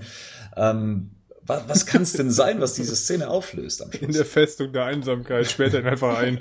In der Arktis. Ich glaube ich glaub aber, es wird eher so eine Warnung sein. Also Superman ist ja definitiv wütend. Und ich denke mal, dass er ihm irgendwie, warum auch immer, zur Rede stellen möchte.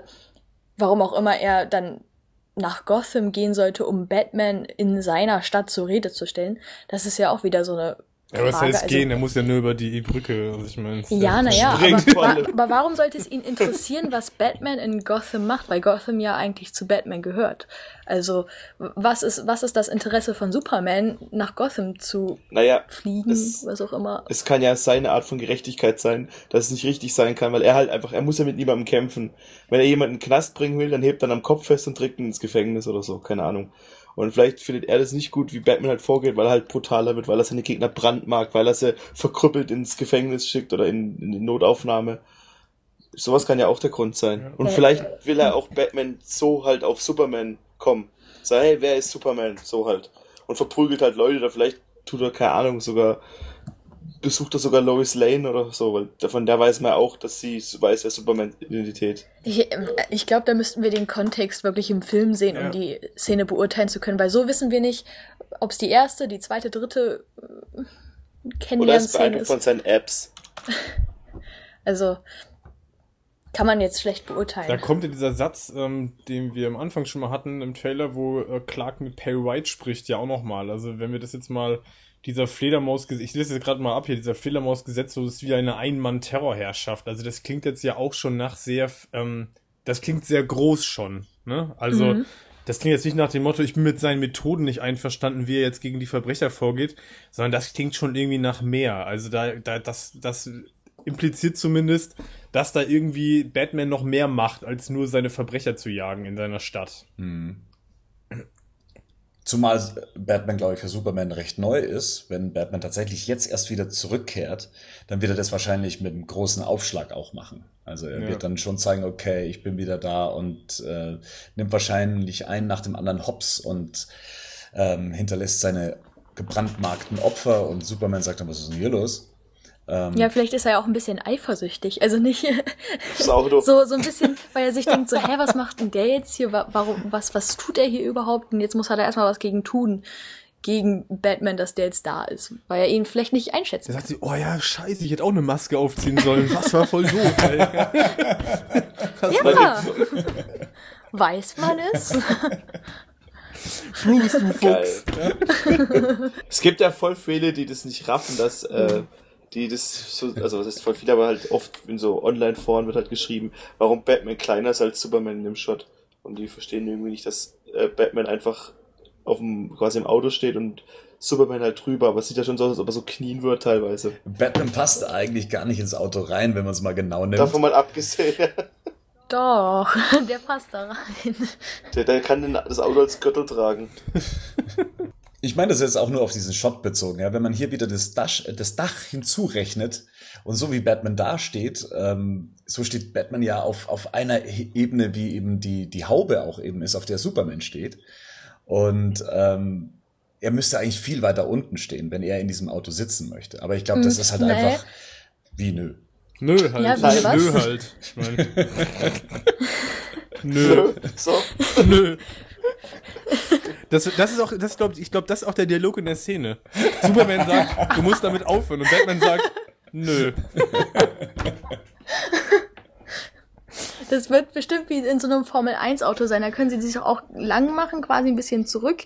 Ist vielleicht ein bisschen umständlich, aber so würde er ganz reinpassen. Nö. Als Idee. Nö. Nö. ja. Ja, Naja. aber es ist ein Money Shot, ja, also Das ist, der, mein, das ist der beste Shot für mich. Also ich, als ich es gesehen habe, dachte ich nur einfach geil. Äh, mir hat er richtig gut gefallen, wie, wie Superman das, das Batmobil aufreißt, wie sie sich dann gegenüber diesen Bro-Stare-Down machen. Fand ich cool. Ich glaube, da sind wir auch schon bei so einer Art Zusammenfassung. Das ist ja das Ende des Trailers. Jetzt würde ich gerne von euch wissen, was hat euch am besten am Trailer gefallen und was so, was ist so rausgestochen, was, was hat euch da nicht gepasst? Äh, Ich würde sagen, Jackie, fang mal an. Was hat dir am besten gefallen und mit was konntest du gar nichts anfangen? Auch aus deiner Sicht als Frau jetzt, Jackie. Also am besten fand ich natürlich Lois Lane und Superman, weil die Romanze und so, ne? Das ist natürlich Ich Während du hast es immer Ich hab's gewusst, während du gewusst. hast es immer gewusst. Nur, ich fand äh, Wonder Woman's Dekolleté am besten. Ihren Ausschnitt, das war meins.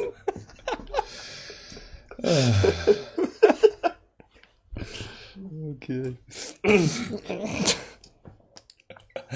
So, jetzt ernsthaft. Jackie. Jackie? Ist Jackie Oh weg? Gott, wir haben Jackie verloren. Also, dann halt Henning. Ähm, ja, ich muss echt über. Schade, schade ich habe eigentlich gedacht, Jackie fängt an, dann hätte ich noch ein bisschen Zeit gehabt zu überlegen. ich habe auf Zeit gespielt. Ähm, also das Beste auf je, also für mich auf jeden Fall das Beste an dem Trailer ist insgesamt die Darstellung von Batman. Also das ist für mich auf jeden Fall das Beste an dem Trailer. Ich war auf jeden Fall gespannt, ähm, wie sie das mit Ben Affleck umsetzen und ähm, finde es auf jeden Fall ähm, herausragend, dass sie sich auch stark an, an, an Frank Millers Vis- Vision da orientiert haben, weil die gefällt mir persönlich auch sehr gut. Und ähm, bin nach dem Trailer auf jeden Fall beruhigt, ähm, dass ich da mir da keine Sorgen mache, dass Ben Affleck auf jeden Fall einen äh, guten Batman abgeben wird. Da habe ich auf jeden Fall nach dem Trailer und dem, was ich bisher gesehen habe, keinen Zweifel mehr dran. Ja. Und wieder, was mir nicht so gefallen hat, hatten wir ja schon die ganze Darstellung oder die, was heißt die Darstellung so aus meiner Sicht der, der Sympathiefaktor, die Zeichnung von Superman, ähm, die gefällt mir persönlich jetzt nicht, weil die einfach von meiner persönlich favorisierten Zeichnung auf jeden Fall sich, sich entfernt, zumindest was der Trailer bisher so ähm, an Aufschluss bietet. Und das ist so mein, mein größter Kritikpunkt. Und halt, das habe ich am Anfang auch schon mal gesagt, dass Zack Snyder, der kann inszenieren, der kann Trailer schneiden und die ganze Optik auch bei Man of Steel fand ich auch eigentlich cool. Ähm, aber das Endergebnis war mir dann trotzdem nicht genug, weil mir dann Action und Optik am Ende dann doch nicht reichen, um da irgendwie einen guten Film äh, draus werden zu lassen. Und da ist so meine größte Sorge, dass das hier wieder so werden könnte. Ja. Rico? Mich mochte am meisten, also so die gerade auch Batman hat mir gut gefallen, was sie sich überlegt haben für Batman. Ich mochte diesen, diesen, diesen Stare-Down zum Schluss, den fand ich, sag, das sah cool aus. Ähm, hm, was mochte ich nicht so? Dass ich ich fand es cool, dass man, dass es viel zum Spekulieren noch offen gelassen hat. Gut, es ist zwar ein erster Trailer, aber oftmals neigen ja auch die schon dazu, recht viel zu spoilern. Und ich finde, bisher hat man noch nicht, weiß man eigentlich noch gar nichts von dem Film, außer wer halt mitspielt und dass alle irgendwie nicht so gut gelaunt sind, außer Jesse Eisenberg. Was mir nicht gefallen hat, hm. Die Effekte haben vielleicht noch ein bisschen unfertig gewirkt, aber ansonsten, ich kann jetzt nichts wirklich ausmachen, was mir nicht gefallen hat. Außer die Musik vielleicht. Achso, ja, das hatten wir noch gar nicht, genau, ja. Stimmt. Ja, das wäre ja mein großer Kritikpunkt gewesen. Ähm, nachdem ich die Musik aus dem ersten Teaser großartig fand, die ja auch von, von Chunky XL war, beziehungsweise von, ähm, Gott, wie heißt er denn? Hans. Tom, ähm, Tom, Tom, mein Gott, es ist schon so spät. Ähm, Tom Holkenberg, der ja auch die Musik für Mad Max gemacht hat und äh, das, das klang alles frisch. Also das war nicht so Hans Zimmer mäßig. Das, das hat sich gut abgegrenzt von der Dark Knight Trilogie und äh, hier fand ich ist man schon wieder so ein ganz boah, so so ein so ein Pathos Pathos-mäßige Zimmer. Äh, es fehlten irgendwie noch so die die die Geigen im Hintergrund und noch irgendwie äh, noch so eine Opernsängerin, die noch irgendwie äh, was trällert. Hat so ein bisschen an den großen Man of Steel Trailer erinnert, der war ja ähnlich aufgebaut. Hier fand ich es ein bisschen deplatziert, also gerade zum Ende hin, wenn man dann nochmal das Logo sieht und wie sich's aufbaut und dann ta ta tam das so reinkommt. Das war schon fast klischeemäßig. Das war mir ein bisschen zu viel. Ähm, da hat mir die Musikuntermalung beim ersten Teaser weitaus besser gefallen. Das wäre mein größter Kritikpunkt, neben dem, dass so manche Effekte, also gerade diese eine Szene mit Batman, der am Gebäude hängt, ähm, noch nicht so fertig war. Aber klar, wir haben ja noch ein paar Monate, bis der Film dann eben in die Kinos kommt. Positiv fand ich, dass mich der Trailer überraschen konnte, dass er mir vieles gezeigt hat, von dem ich noch nichts wusste, dass er mich teilweise ratlos noch dastehen lässt, äh, viel zum Spekulieren eingeladen hat, dass er großartige Szenen gezeigt hat, wie Batman dargestellt wird, ähm, wie sich die Story anscheinend von Man of Steel weiterentwickelt. Man kriegt so einen kleinen Einblick dahingehend, was einen erwartet, äh, warum das Ganze so ist, wie es ist. Von dem her, der, der hat mir schon wahnsinnig gut gefallen. Also der konnte mich begeistern. Das ist einer der wenigen Trailer der letzten Zeit nach Mad Max, ähm, die mich tatsächlich ähm, ja, eigentlich fast wunschlos glücklich gemacht haben. Also da bin ich wirklich auf den auf das, auf das fertige Resultat gespannt und auch auf die nächsten Trailer. Ähm, obwohl ich mir auch selber jedes Mal bewusst machen muss, dass es halt ein Zack Snyder Trailer ist. Und das kann er halt. Und da kann es auch gut mal sein, dass jeder Trailer besser ist als der fertige Film. Dann äh, lasse ich der Dame jetzt das letzte Wort, die wieder zurückgekehrt ist, nachdem der Router abgeschmiert ist. Ja, sehr schön, dass ihr es gelesen habt. Ich habe das vergessen, dass der immer so gegen 23.40 Uhr abstürzt. Fragt mich nicht warum, es ist einfach so. 24 Stunden Reset. Das kann oder? sein, ja. Äh, pro Seite war jetzt, ne? Pro und Contra, genau.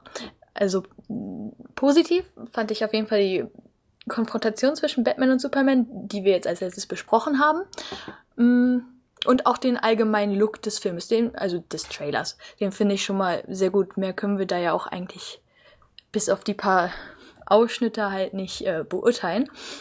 Negativ finde ich tatsächlich noch ein bisschen Lex Luthor, weil der überzeugt mich noch nicht wirklich. Also wenn ihr vielleicht äh, Jeremy Jans kennt und auch ähm, dem seine Trailer-Besprechung. Er hat ja zum Beispiel gesagt, dass ähm, ja, Jesse Eisenberg noch sehr viel einfach nur an Jesse Eisenberg erinnert, also nicht, dass man jetzt sieht, dass es Lex Luthor ist, sondern man sieht einfach immer nur Jesse Eisenberg und wie er redet und wie er halt als Schauspieler ist. Und ich sehe auch mehr Jesse Eisenberg und zum Beispiel auch seine Rollen, die er vorher hatte. Also ich sehe noch nicht so wirklich Lex Luthor. Vor allem, ich kenne den Charakter auch nicht so gut, Lex Luthor. Deswegen Vielleicht braucht es auch einfach Zeit. Ich weiß es nicht. Deswegen, also da, den finde ich noch nicht so gut gezeichnet. Ja, so würde ich sagen, ja. gut, ich glaube, dann machen wir mal hier eine Pause und äh, kümmern uns die nächsten drei Stunden um äh, die Suicide Squad.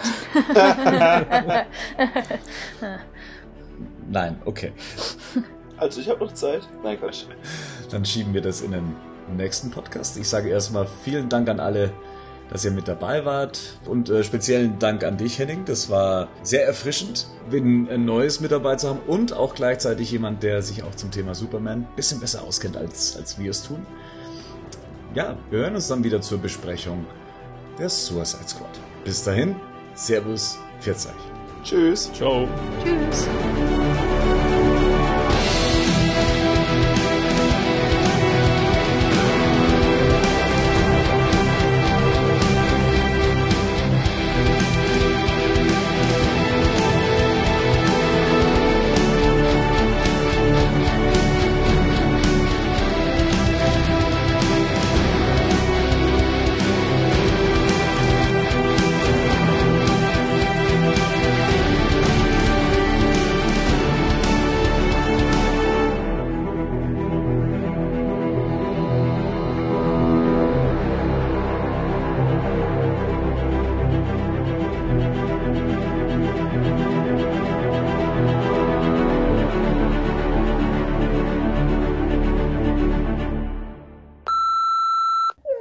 Ich dachte eigentlich, wir sind um elf fertig, ey, mit beiden Trailern.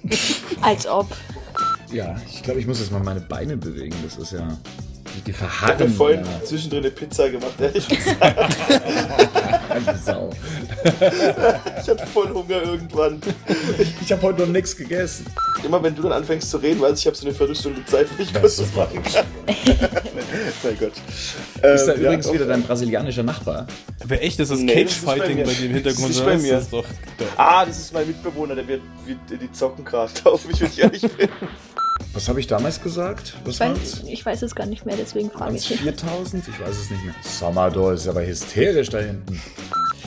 So, Henning, können wir dich zur Suicide Squad noch einladen, dann, falls es soweit ist, irgendwann mal. Ähm, ja, klar. Ich muss mir das nochmal genauer angucken. Irgendwie, da, bei der ganzen Thematik bin ich jetzt nicht so gut drin, was die Suicide Squad jetzt selber angeht, aber. Okay, dann ähm, bist du raus. Ja, okay. können nur solche Profis wie ich rein. Phil und ich. die jeden Comic daheim haben.